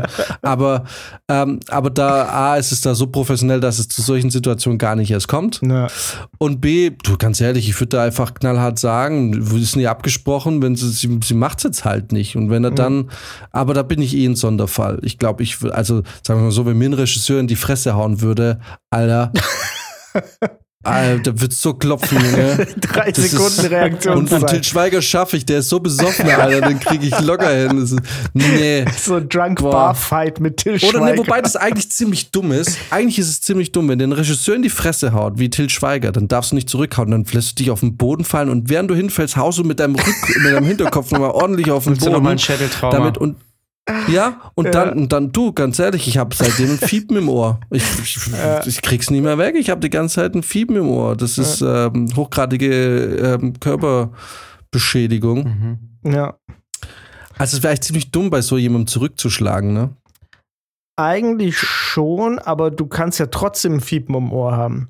Ja, aber dann hat er auch ein Fiepen im Ohr und dann, Ja, und dann? und dann hast du eben dieses rückgratlose Filmvolk, was natürlich nicht für dich aussagt, weil da hat wieder die Hälfte nichts gesehen Also, oder, äh, oder nee. Ich, genau, also entweder du machst es so, dass du dich dann richtig hinschmeißt und richtig schön einmal ihn zur Kasse bittest Oder du versetzt ihm den Gong seines Lebens. was ihn zurück nach, äh, zu Manta Manta 1 schallert. Mhm. Aber das Problem ist, ein Till Schweiger wird nicht aus einem Projekt geschmissen, aber du schon. Mhm. Aber vielleicht, Wobei, war, vielleicht auch das es kannst du dann dann- sogar wert. Ja, ja, pf, dann holst du halt ein anderes Projekt. Aber ist halt die Frage, dürfen sie dich da rausschmeißen? Kannst du als Notwehr ähm, titulieren? Auf jeden dann Fall. dürfen sie dich Also in dem Moment, Also, genau. Und ich ich würde meine, ich würd guck mal, alle, ich würd da alle wenn ein anzeigen. Alter. besoffener Till Schweiger versucht, dich zu hauen, dann hast du doch vielleicht sogar echt die Möglichkeit, noch auszuweichen. Und danach kannst du ihm richtig eine versetzen. Einmal Aber jetzt mal- richtig jetzt mal schön ehrlich. in seine faltige Fresse. Aber, aber jetzt mal ehrlich, angenommen, ist jetzt so eine Frage, die Brice so halb beantworten kann, weil er das Gefühl von Abhängigkeit in der Hinsicht vielleicht nur nicht nachvollziehen kann, wie wichtig einem es ist, Jobs zu bekommen in diese Richtung. Aber jetzt mal hingestellt. Du bist jetzt am Set und Regisseur X oder Regisseurin X ähm, schlägt jemandem ins Gesicht. Wie gehst du denn damit um? Also, was würde, was würdest du jetzt machen? Polizei rufen, gehst zur Produktion, sagst, ich arbeite hier keine Minute weiter, wenn das hier nicht geklärt wird? Oder also was macht man da? Da gibt es ja eigentlich fast nichts mehr zu klären, ne? Also, Naja, doch, weil ich, ich garantiere dir, ich garantiere dir, dass da 20 Leute zusehen und die Hälfte davon hat nichts gesehen, weiß von nichts, hat nichts gehört. Es ist ja genau Ja. das Problem, was Ja. wir vorhin schon besprochen haben. Die Hälfte ähm, traut sich da nichts zu sagen, die Hälfte hat nichts gesehen und die paar, und dann wird es eine Hälfte geben, die ähm, mit ihm schon seit Jahren zusammenarbeiten und einfach durch ihn auch privat sehr viel Geld verdienen, weil sie halt Jobs da bekommen, die ähm, die dann vielleicht sogar sagen, na nee, da war ja nichts oder so und für ihn aussagen. Also ich garantiere dir, wenn so jemand ein hochkarätiges, jemand in die Fresse haut und es ist jetzt nicht so super krass, sondern vielleicht eine Backpfeife oder sowas, ne? hm. Äh, dass du da in einem sehr kleinen Kreis wieder bist von Leuten, die das in irgendeiner Art und Weise anprangern. gehst dann zu dem Typ hin und sagst, was hast du gemacht, dass du dem großen Meister so auf den Sack gegangen bist? dass Ja, du aber dir jetzt eine eingefangen hast. Alter. Das ist mega krass. Weil du, du, ja, weil du, du, du fürchtest dich halt auch um deinen Job dann. Ja. Es ist halt, es ist echt weird. Aber so, ja, keine Ahnung. Ich meine, aber ey, da muss man wirklich dazu sagen. Also, das habe ich noch nie erlebt. Äh, äh, Ich habe auch wirklich noch nie von jemandem direkt gehört, ich war da. Was natürlich ab und zu passiert, dass sich die Teamleute untereinander auf die Fresse hauen.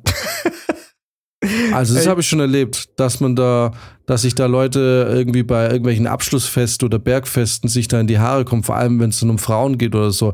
Da das, äh, entstehen ja die schlimmsten Beziehungsdramen von Leuten, die nicht mal in einer Beziehung sind.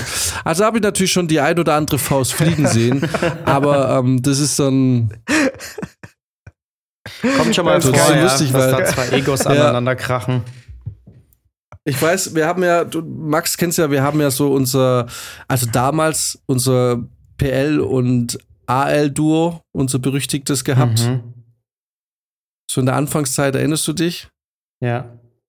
Und da gab es einmal auch so einen Fall und wir hatten ja diesen PL, der dann so gern so dramatisiert und was und ne, die, die fliegen raus und, und was ist da passiert? Und wo dann die erste Eil gesagt hat, ja, jetzt entspannt, hier ist ja alles geklärt. Komm mal runter und so. Ach ja. ah ja, Ey, manchmal ist es halt wirklich so, ne? Wenn du in so einer klitzenkleinen Kleinstadt drehst, das ist manchmal wirklich so, wenn so ein Filmteam reinkommt, das ist, als würden die Barbaren in das Dorf reinfallen, ne?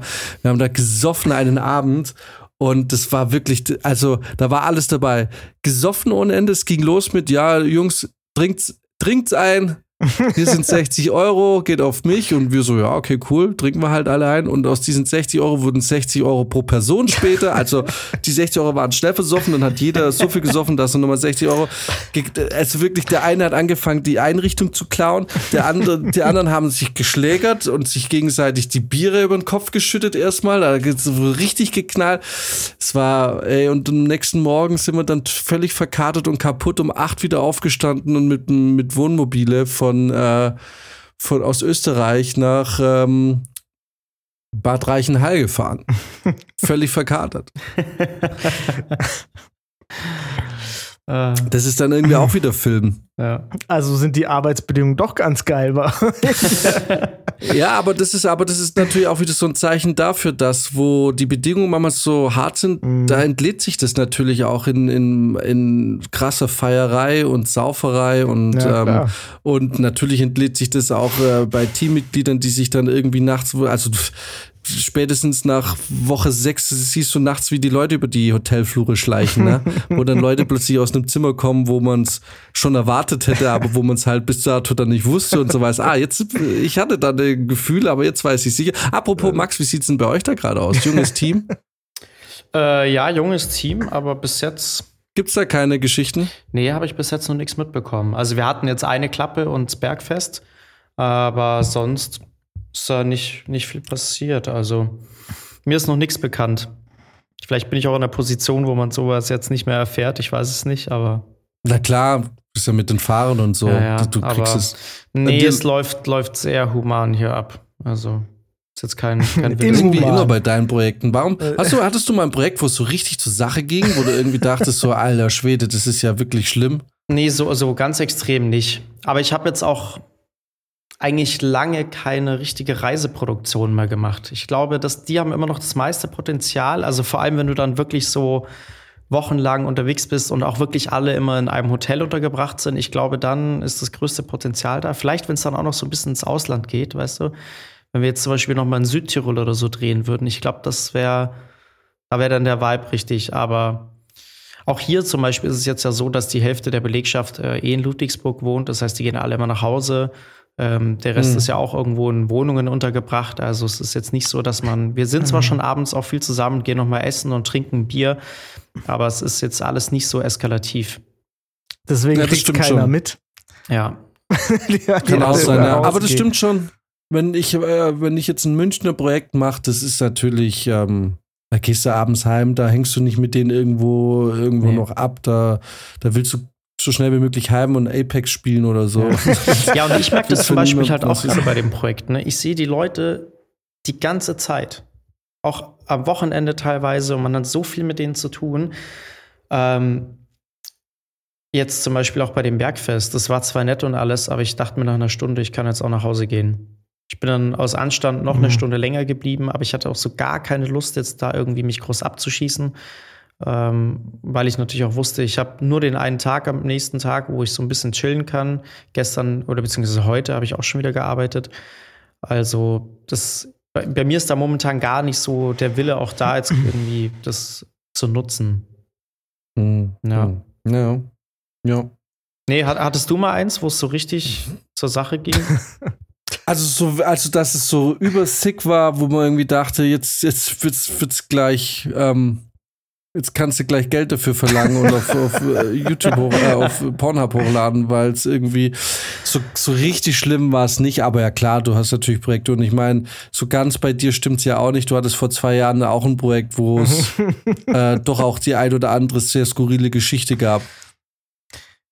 Ich glaube, man muss auch kurz noch mal sagen, dass das hier, das sind ganz andere Kategorien, in denen ihr da gerade denkt. Da, wahrscheinlich, wenn ihr so, so die normalen Sachen erzählen würdet, wären, wären unsere Fettis würden hier schon, würden schon die Lotion auspacken und kurz den Gürtel aufmachen. genau.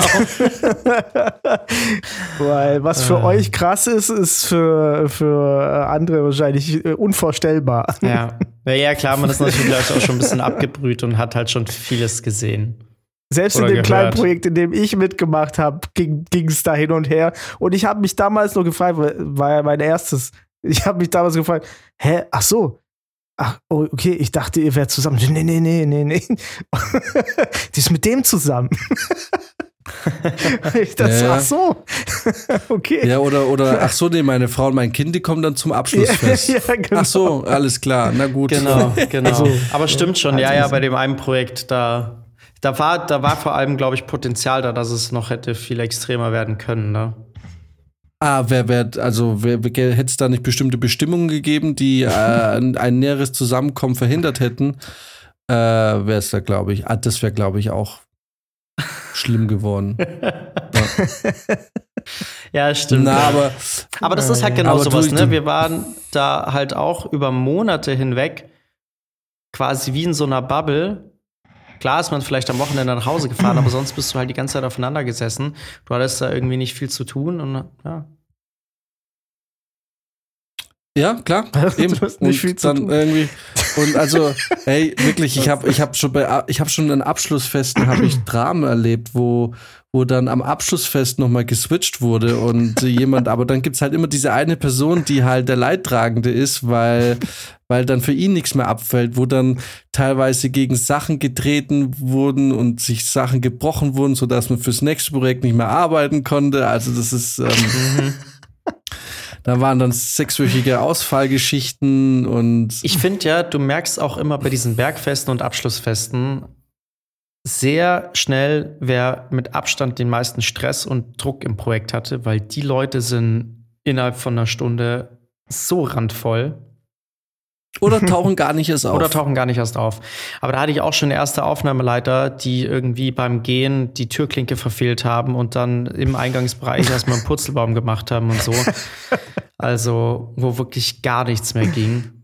Das, also, oftmals ist es halt, sind so Abteilungen, die halt auch immer viel Stress haben. So Szenenbild zum Beispiel. Das ist, äh, habe ich auch Mhm. schon viele Kollegen, Kolleginnen gehabt, die da wirklich Aber weißt du, was das Verrückte ist? Ähm, also mal kurz ein paar Insights aus der Filmbranche, die, die man ruhig teilen kann, weil das jetzt das Image wirklich nicht schlechter macht. Aber meiner Erfahrung nach ist es so total verrückt, weil du kriegst ja so diese ganzen Set-Geschichten, die kriegst ja mit, die laufen so. Mhm. Also ich krieg's oft auch sehr spät mit oder ich sehe es zufällig. Aber so die Set-Geschichten bei einer Reiseproduktion, die beginnen ja eigentlich fast ab Tag eins. Da ist ja schon beim Warm-up, wird ja schon abgecheckt, was da so geht. Ne? Und äh, was ich aber so krass finde, ist vor allem am schlimmsten sind meiner Erfahrung nach, genau wie du sagst, s- Bühnenbild und so. Die Leute, die eben nicht die Set-Geschichten miterleben, weil sie gar nicht viel am Set sind. Und dann hast du nämlich die Leute, die nochmal richtig feiern im Büro und dann aber halt, weil sie am Set nicht so richtig mitmischen können, wie das, äh, sagen wir mal, das Fußvolk, dann nochmal richtig Gas geben. Und dann hast du plötzlich irgendwie, siehst du dann plötzlich hier irgendwelche Produktionsassistenten mit, äh, mit irgendwelchen Best Boys oder sonst wo, wo du irgendwie denkst, okay, wo sind, wann ist denn das passiert? Als ich, also als ich vor zwei Minuten noch aufs Klo gegangen bin, war da gar nichts. Da, da geht's plötzlich ganz schnell. So, ne?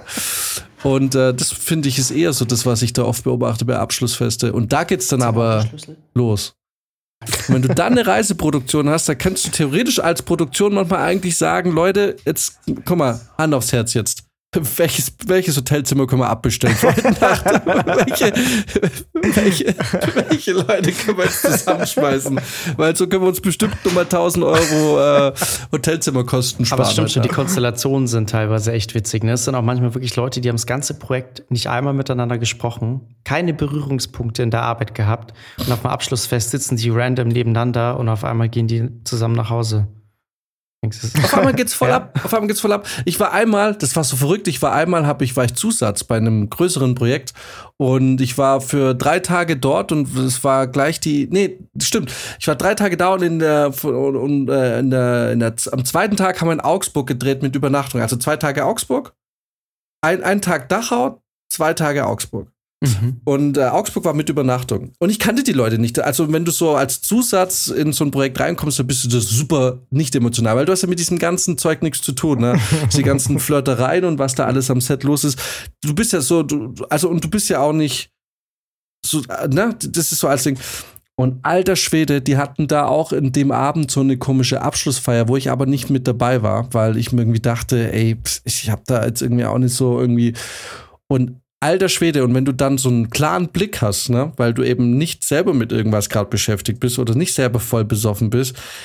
Und ich war unten und hab geraucht und stand unten und die kamen so nach und nach von diesem Fest zurück, ne? Und ei, ei, ei, ei, dachte ich, also Junge, Junge, hier, die, Wäscherei wird hier morgen einiges zu tun haben, weil das, diese, das ist ja, ist ja, ist ja echt schlimm. Das ist, da, ist ja, da ist ja wirklich keine einzige Person alleine hochgegangen. Ne? So, ich bei einer Gruppe hatte ich mir auch kurzzeitig schon überlegt, okay, das wird, da weiß ich nicht mal, ob das Doppelbett reichen wird, aber ähm, es ist so verrückt, weil ja, und da habe ich das so aus so einem nüchternen Blick von außen, äh, habe ich das gesehen. Und das waren auch die merkwürdigsten Konstellationen. Voll. Also ich hatte das auch mal bei einem Projekt, da ist beim Abschlussfest die eine der Hauptdarstellerinnen, äh, relativ namenhafte Schauspielerin, die kennt man auf jeden Fall, ist da damals mit unserem tschechischen Video-Operator nach Hause gegangen. Das ist auch Mhm. so, wo du denkst, so, wie zur Hölle kommt das zustande? Oder ein anderes Mal hatte ich, bin ich auch irgendwie, ähm, wollte ich dann gehen und dann äh, gehe ich so vor die Tür und sehe, wie unsere Lichthilfe mit der Producerin rummacht. Und dachte mir auch so, what the hell? Also, Ja, ich sagte, das, Das sind die Büroleute, die dann plötzlich Ja, am. Abschlussfest nochmal irgendwie auch nur ihren Fair Share irgendwie äh, mitnehmen wollen. ja, Das ist. Ja, Das ist geil. Das ist so der, der große Gleichmacher. Also, das ist, ich finde, ein Abschlussfest kann entweder ein großartiger Moment sein oder ein sehr gruseliger Ja. Moment. Also, es kann, es kann super lustig sein, es kann aber auch echt gruselig werden. ja. Aber Ähm, das ist so, entweder das eine oder das andere, das hatte ich jetzt auch schon länger nicht mehr. Es ist, gibt natürlich leider auch viele, die einfach nur langweilig sind, wo nicht viel passiert, wo auch gar nicht so die Stimmung aufkommt. Gut, es war jetzt aber auch ein bisschen mit Corona, oder? Ja, das kann natürlich, äh, das kann damit natürlich zusammenhängen. Ja. Also was halt das, ähm, äh, und man muss auch sagen, wenig Produktionen gönnen sich heute noch ähm, zu sagen, wir machen auch wirklich geiles Fest. Ja. So ganz oft. Also was, was halt wirklich echt schade ist, du wirst halt immer öfter so abgespeist mit, ja, ähm, komm, wir machen nach Drehschluss bestimmen wir Pizza und dann machen wir hier nochmal eine, äh, irgendwie nochmal eine kleine Sache am Set. Aber da kommt ja keine Partystimmung auf. Mhm. So, weil jeder muss noch heimfahren oder irgendwie die Fahrer wollen Feierabend machen. Das bedeutet, dann kommt die Ansage so, jetzt habt ihr noch die Möglichkeit, in- ins Hotel zu kommen. Ähm, aber dann machen die Fahrer Feierabend und dann müsst ihr euch selber drum kümmern. Ne? Ja. Ähm, und da kommt es nicht auf, aber äh, ich weiß, wir hatten einen Dreh, also mit eines der geilsten Abschlussfeste war eigentlich kein direktes Abschlussfest, weil es eine Woche vor Drehschluss war. Aber es hat sich halt angeboten, das war in Frankfurt. Da gibt es so eine, das war, ich weiß nicht mehr, wie das heißt, das war so ein kleines, klitzekleines Häuschen in, so, in der Mitte von so einer Art Kreisverkehr, glaube ich. Das konntest du aber mieten. Also es war kein Kreisverkehr.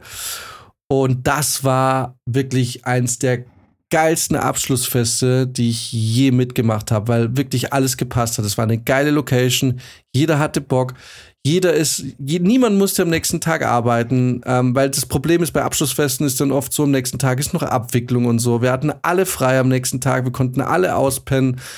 Stimmt nicht, nee, ich hatte noch Fittings für Komparsen, aber es war okay, weil, ähm, weil, ja, hat dann irgendwie gepasst. Wir hatten einen Hauptdarsteller, der Herpes hatte.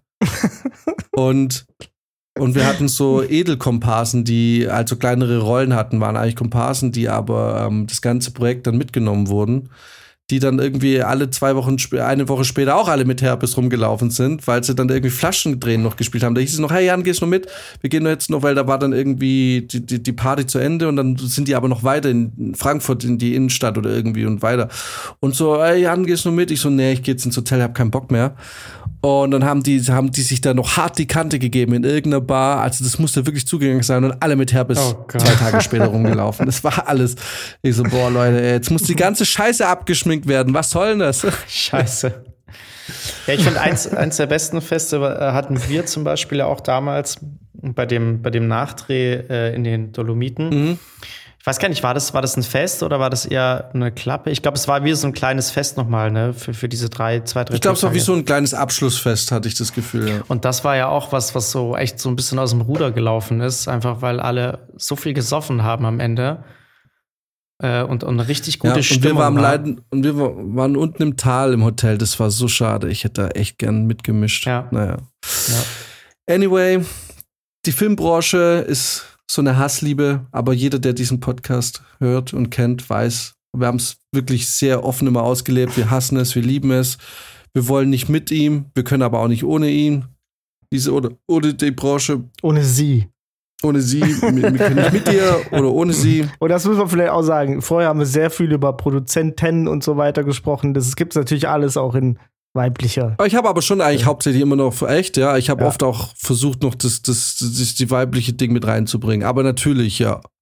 Doch, ich habe oft, aber zumindest Regisseur und Regisseurin habe ich immer gesagt. Produzentens. Produzentens. Ja, ja, du kannst es ja hören. Ich, ich, ich schneide das. Nee, ich schneide das nicht überall hinten noch rein. Nein, aber ich habe, ja, du hörst ja, ich habe es schon oft gesagt. Und wenn schon, mir doch scheißegal. Auf jeden Fall. Man muss ja auch nicht, ich Äh, habe es ja jetzt noch mal gesagt. Ja genau, alles gut. jetzt ist es ja, äh, hätte es auch nicht so nicht müssen, weil ich habe es ja gesagt. ähm, So, Diskussion beim Film. genau, so, so läuft es dann ab. Ja. Produktionsbesprechung. Acht Stunden lang genau solche Gespräche. Und die, und die Frauen, die du zu Hause hast, die auf dich warten, die Freundinnen, die wundern sich, warum du angepisst nach Hause kommst.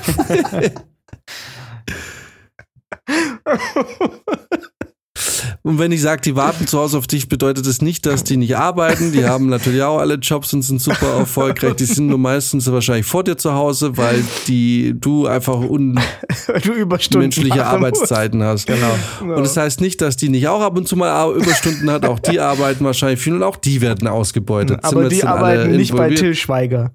So viel kann Ja. man schon mal sagen. In der, äh, manche vielleicht auch. Äh, fuck. Aber stimmt, wenn du jetzt eine Freundin hättest, Max, und die würde sagen, ich mache ich mach den nächsten Til Schweiger-Film. Ja. Würde sagen, na, weiß ich nicht, willst nicht lieber irgendwie. Ja, ich glaube, da kommt es tatsächlich auch auf die Position an, ne? Also das ist Willst ja. du nicht lieber irgendwie Onlyfans machen? Ja, genau. Dann. Da wirst du wenigstens nicht so Man, da auch ausgebeutet, was die- das Finanzielle betrifft. Da kommt es auch auf die Position an. Ja. True. Ah, der hätte ja eigentlich gar keine Schwierigkeiten, sollte halt Til Schweiger machen. Also ein Til Schweiger-Film. pff, Ja, ja, wie gesagt, also da kommt es halt dann auf die Position Muss an. sie ja genau. wissen, also wenn, du, wenn du jetzt eh keine direkten Berührungspunkte mit ihm hast, dann kann man sowas schon machen. Ich glaube, wenn man jetzt mehr oder weniger unter ihm arbeitet, dann äh, ist es kein Spaß. Ich glaube, dann würde ich ihr schon davon abraten. Einfach nur, also der psychischen Gesundheit willen. Außer sie hat einen ordentlichen Bierdurst. Dann ist sie natürlich äh, bei Til Schweiger richtig gut aufgehoben. Aber er ist ja weil- eher der Wein. Weil ich weiß ja aus äh, ich zuverlässiger Quelle, dem, dass äh, sein Stammteam, was er hat, dem Augustiner nicht unbedingt abgeneigt Das ist. stimmt. Das Aber wer stimmt. ist es schon? So. Ich, ich, ich vertrage kein Helles. Also gut wegen dem Hellen, ja, das, das ist natürlich richtig. bin dann Aber doch eher. Mhm. Die, die Frage ist ja Heineken. immer, ist, es, ist man dem zugeneigt oder braucht man das morgens um halb zehn, um in Fahrt zu kommen? Der hat sich dann die richtigen Leute schon zusammengesucht, sagen wir es so. Äh, Ja, der okay. Saufhaufen. Ja. Aber das weiß man. Bund Tischweiger Bundeswehr-Squad. Ritter der Birbel. oh, die Ritter der Birbel. Das habe ich letztens Birbel. erst wieder ähm, gequotet bei einer, bei einer Geburtstagsparty, als nicht klar war, äh, es gab nur noch ein dunkles Bier und ähm, wir beide wollten das. Und dann hieß es halt so, und ich hatte halt schon angemeldet, ich nehme das. Und dann meinte so, oh, ein dunkles Bier, das würde ich auch nehmen. Und dann war halt nur noch eins da. Was für ein Shit-Move ist das eigentlich von dem? ja, das wusste er nicht. Er hat dann in den Kühlschrank Ach geguckt so, und da war ach keins so er wusste da. nicht, dass es noch eins ja, gibt. ja, Okay. genau. Weil sonst wäre es natürlich, hätte ich natürlich gesagt, geh weg. Alter, halt dein Maul, Ja. ich habe das gerade geclaimt. Also, Ist mir Dips. scheißegal, was du auch gerne hättest. Dann geh in die Tankstelle und hol dir was. Ja. Und, Aber okay, er wusste ja nicht. Und dann hat er gesagt, ah ja, sonst, äh, wir können auch teilen oder so. Und ich wollte halt entweder das ganze Bier oder gar kein Bier. Und da habe ich gesagt, also Prinzip Um die- macht's wie mit den Frauen. um die die ganze Frau oder gar keine. Merkt man, dass es gerade um Frauen geht? nee. äh, nee. Und ich habe dann gesagt, nein, denn in der Bibel steht geschrieben, begehre nicht deines nächsten Bier. Sehr gut. Und damit, aber da muss man auch sagen, damit war das dann auch gegessen. Mhm. Also solche heiligen Schriften, die ziehen schon. Wer hat's jetzt getrunken? Du oder er? Ja, ich, das ist Ja, äh, aus hab- dem Evangelium von Johannes der Säufer, oder? genau. Wir haben Ja, da, ey, schade, dass das, also wir sind es halt so sowas von weit drüber, Ja. äh, dass wir dem jetzt nicht mehr Raum gegeben hätte, weil das wäre einfach ein richtig geiler Titel gewesen, die Ritter der Bibel, um das einfach nochmal aufleben zu lassen. Das stimmt. Aber wir können ja nächstes Mal über die Ritter der Bibel sprechen. Eigentlich haben wir das schon sehr ausgefuchst, äh, erfunden. Lass uns da gerne nochmal drüber sprechen. Finde ich ein cooles Thema. Alles klar, dann nächste Woche. Aber auch mit ein, unter Einfluss. Gerne. Ähm, Bier? Im wahrsten Ja. Sinne. Ja. Heute, ich merke auch, ich über hab jetzt die heute- heiligen Gebote der Ritter der Bibel. Ich habe jetzt heute Wein getrunken, das, das pusht mich nicht so, das merke ich schon. Wenn ich so ein Bier trinke, dann habe ich ein bisschen mehr, das ist mehr so Fuel. Gib mir Fuel, gib mir Fire, gib mir Jabba Dabasa. Ich habe gerade überlegt, ob ich jetzt irgendwie ein Wortspiel mit Wein und Koran oder so finde. Und dann ist mir eingefallen, wenn du das machst, dann hast du direkt wieder, dann ist scheiße. Also Ah, man darf ja. auf jeden Fall immer noch keine Witze über den Koran machen. Till Schweiger Glaub lacht ich. über Shitstorms. Aber gab es, gab es Shitstorms dafür, dass man die Kinder mit Alkohol verknüpft? Du bist Shitstorms gewohnt. Witzigerweise diesmal kein, ne? Diesmal kein. Ich stehe So, und ich soll den jetzt alleine trinken, wollt ihr nicht einmal Nein, probieren? natürlich nicht. Ah, Entschuldige. Wir sollten uns vielleicht einfach ein bisschen Beispiele auch dran nehmen. Und dann einfach, wenn es scheiße läuft, einfach so wie er jetzt einfach zack, ab nach Mallorca, Mhm. auf meinen Landsitz. Und, äh, und äh, wie heißt der Jan Ulrich verprügeln? Oder Stimmt, ja. wer war sein Nachbar? Er da, Stimmt, da war doch Jan Ulrich und Till Schweiger, die sich da ja. geprügelt ja, haben. Mann. Hey, stimmt. Und, und Jan Ulrich ist in den Knast gewandert dafür. ja, der ist es halt nicht gewohnt, weil Ja. der kommt nicht aus dem Film. So, und jetzt ist halt die Frage, ne? jetzt wo das alles rauskommt, ist jetzt die große Frage, wer damals der Aggressor war. Aber ey, Jan Ulrich, Moment mal, Jan Ulrich, ne? Ja, ich verwechsel Ja. immer mit Lars Ulrich. Aber Nee, ja, Jan, ich, Jan äh, Ulrich und, und ähm, Till Schweiger, die, die sind doch, die sind doch aus einer Eizelle, oder? Ich finde, die, die, die passen so gut zusammen.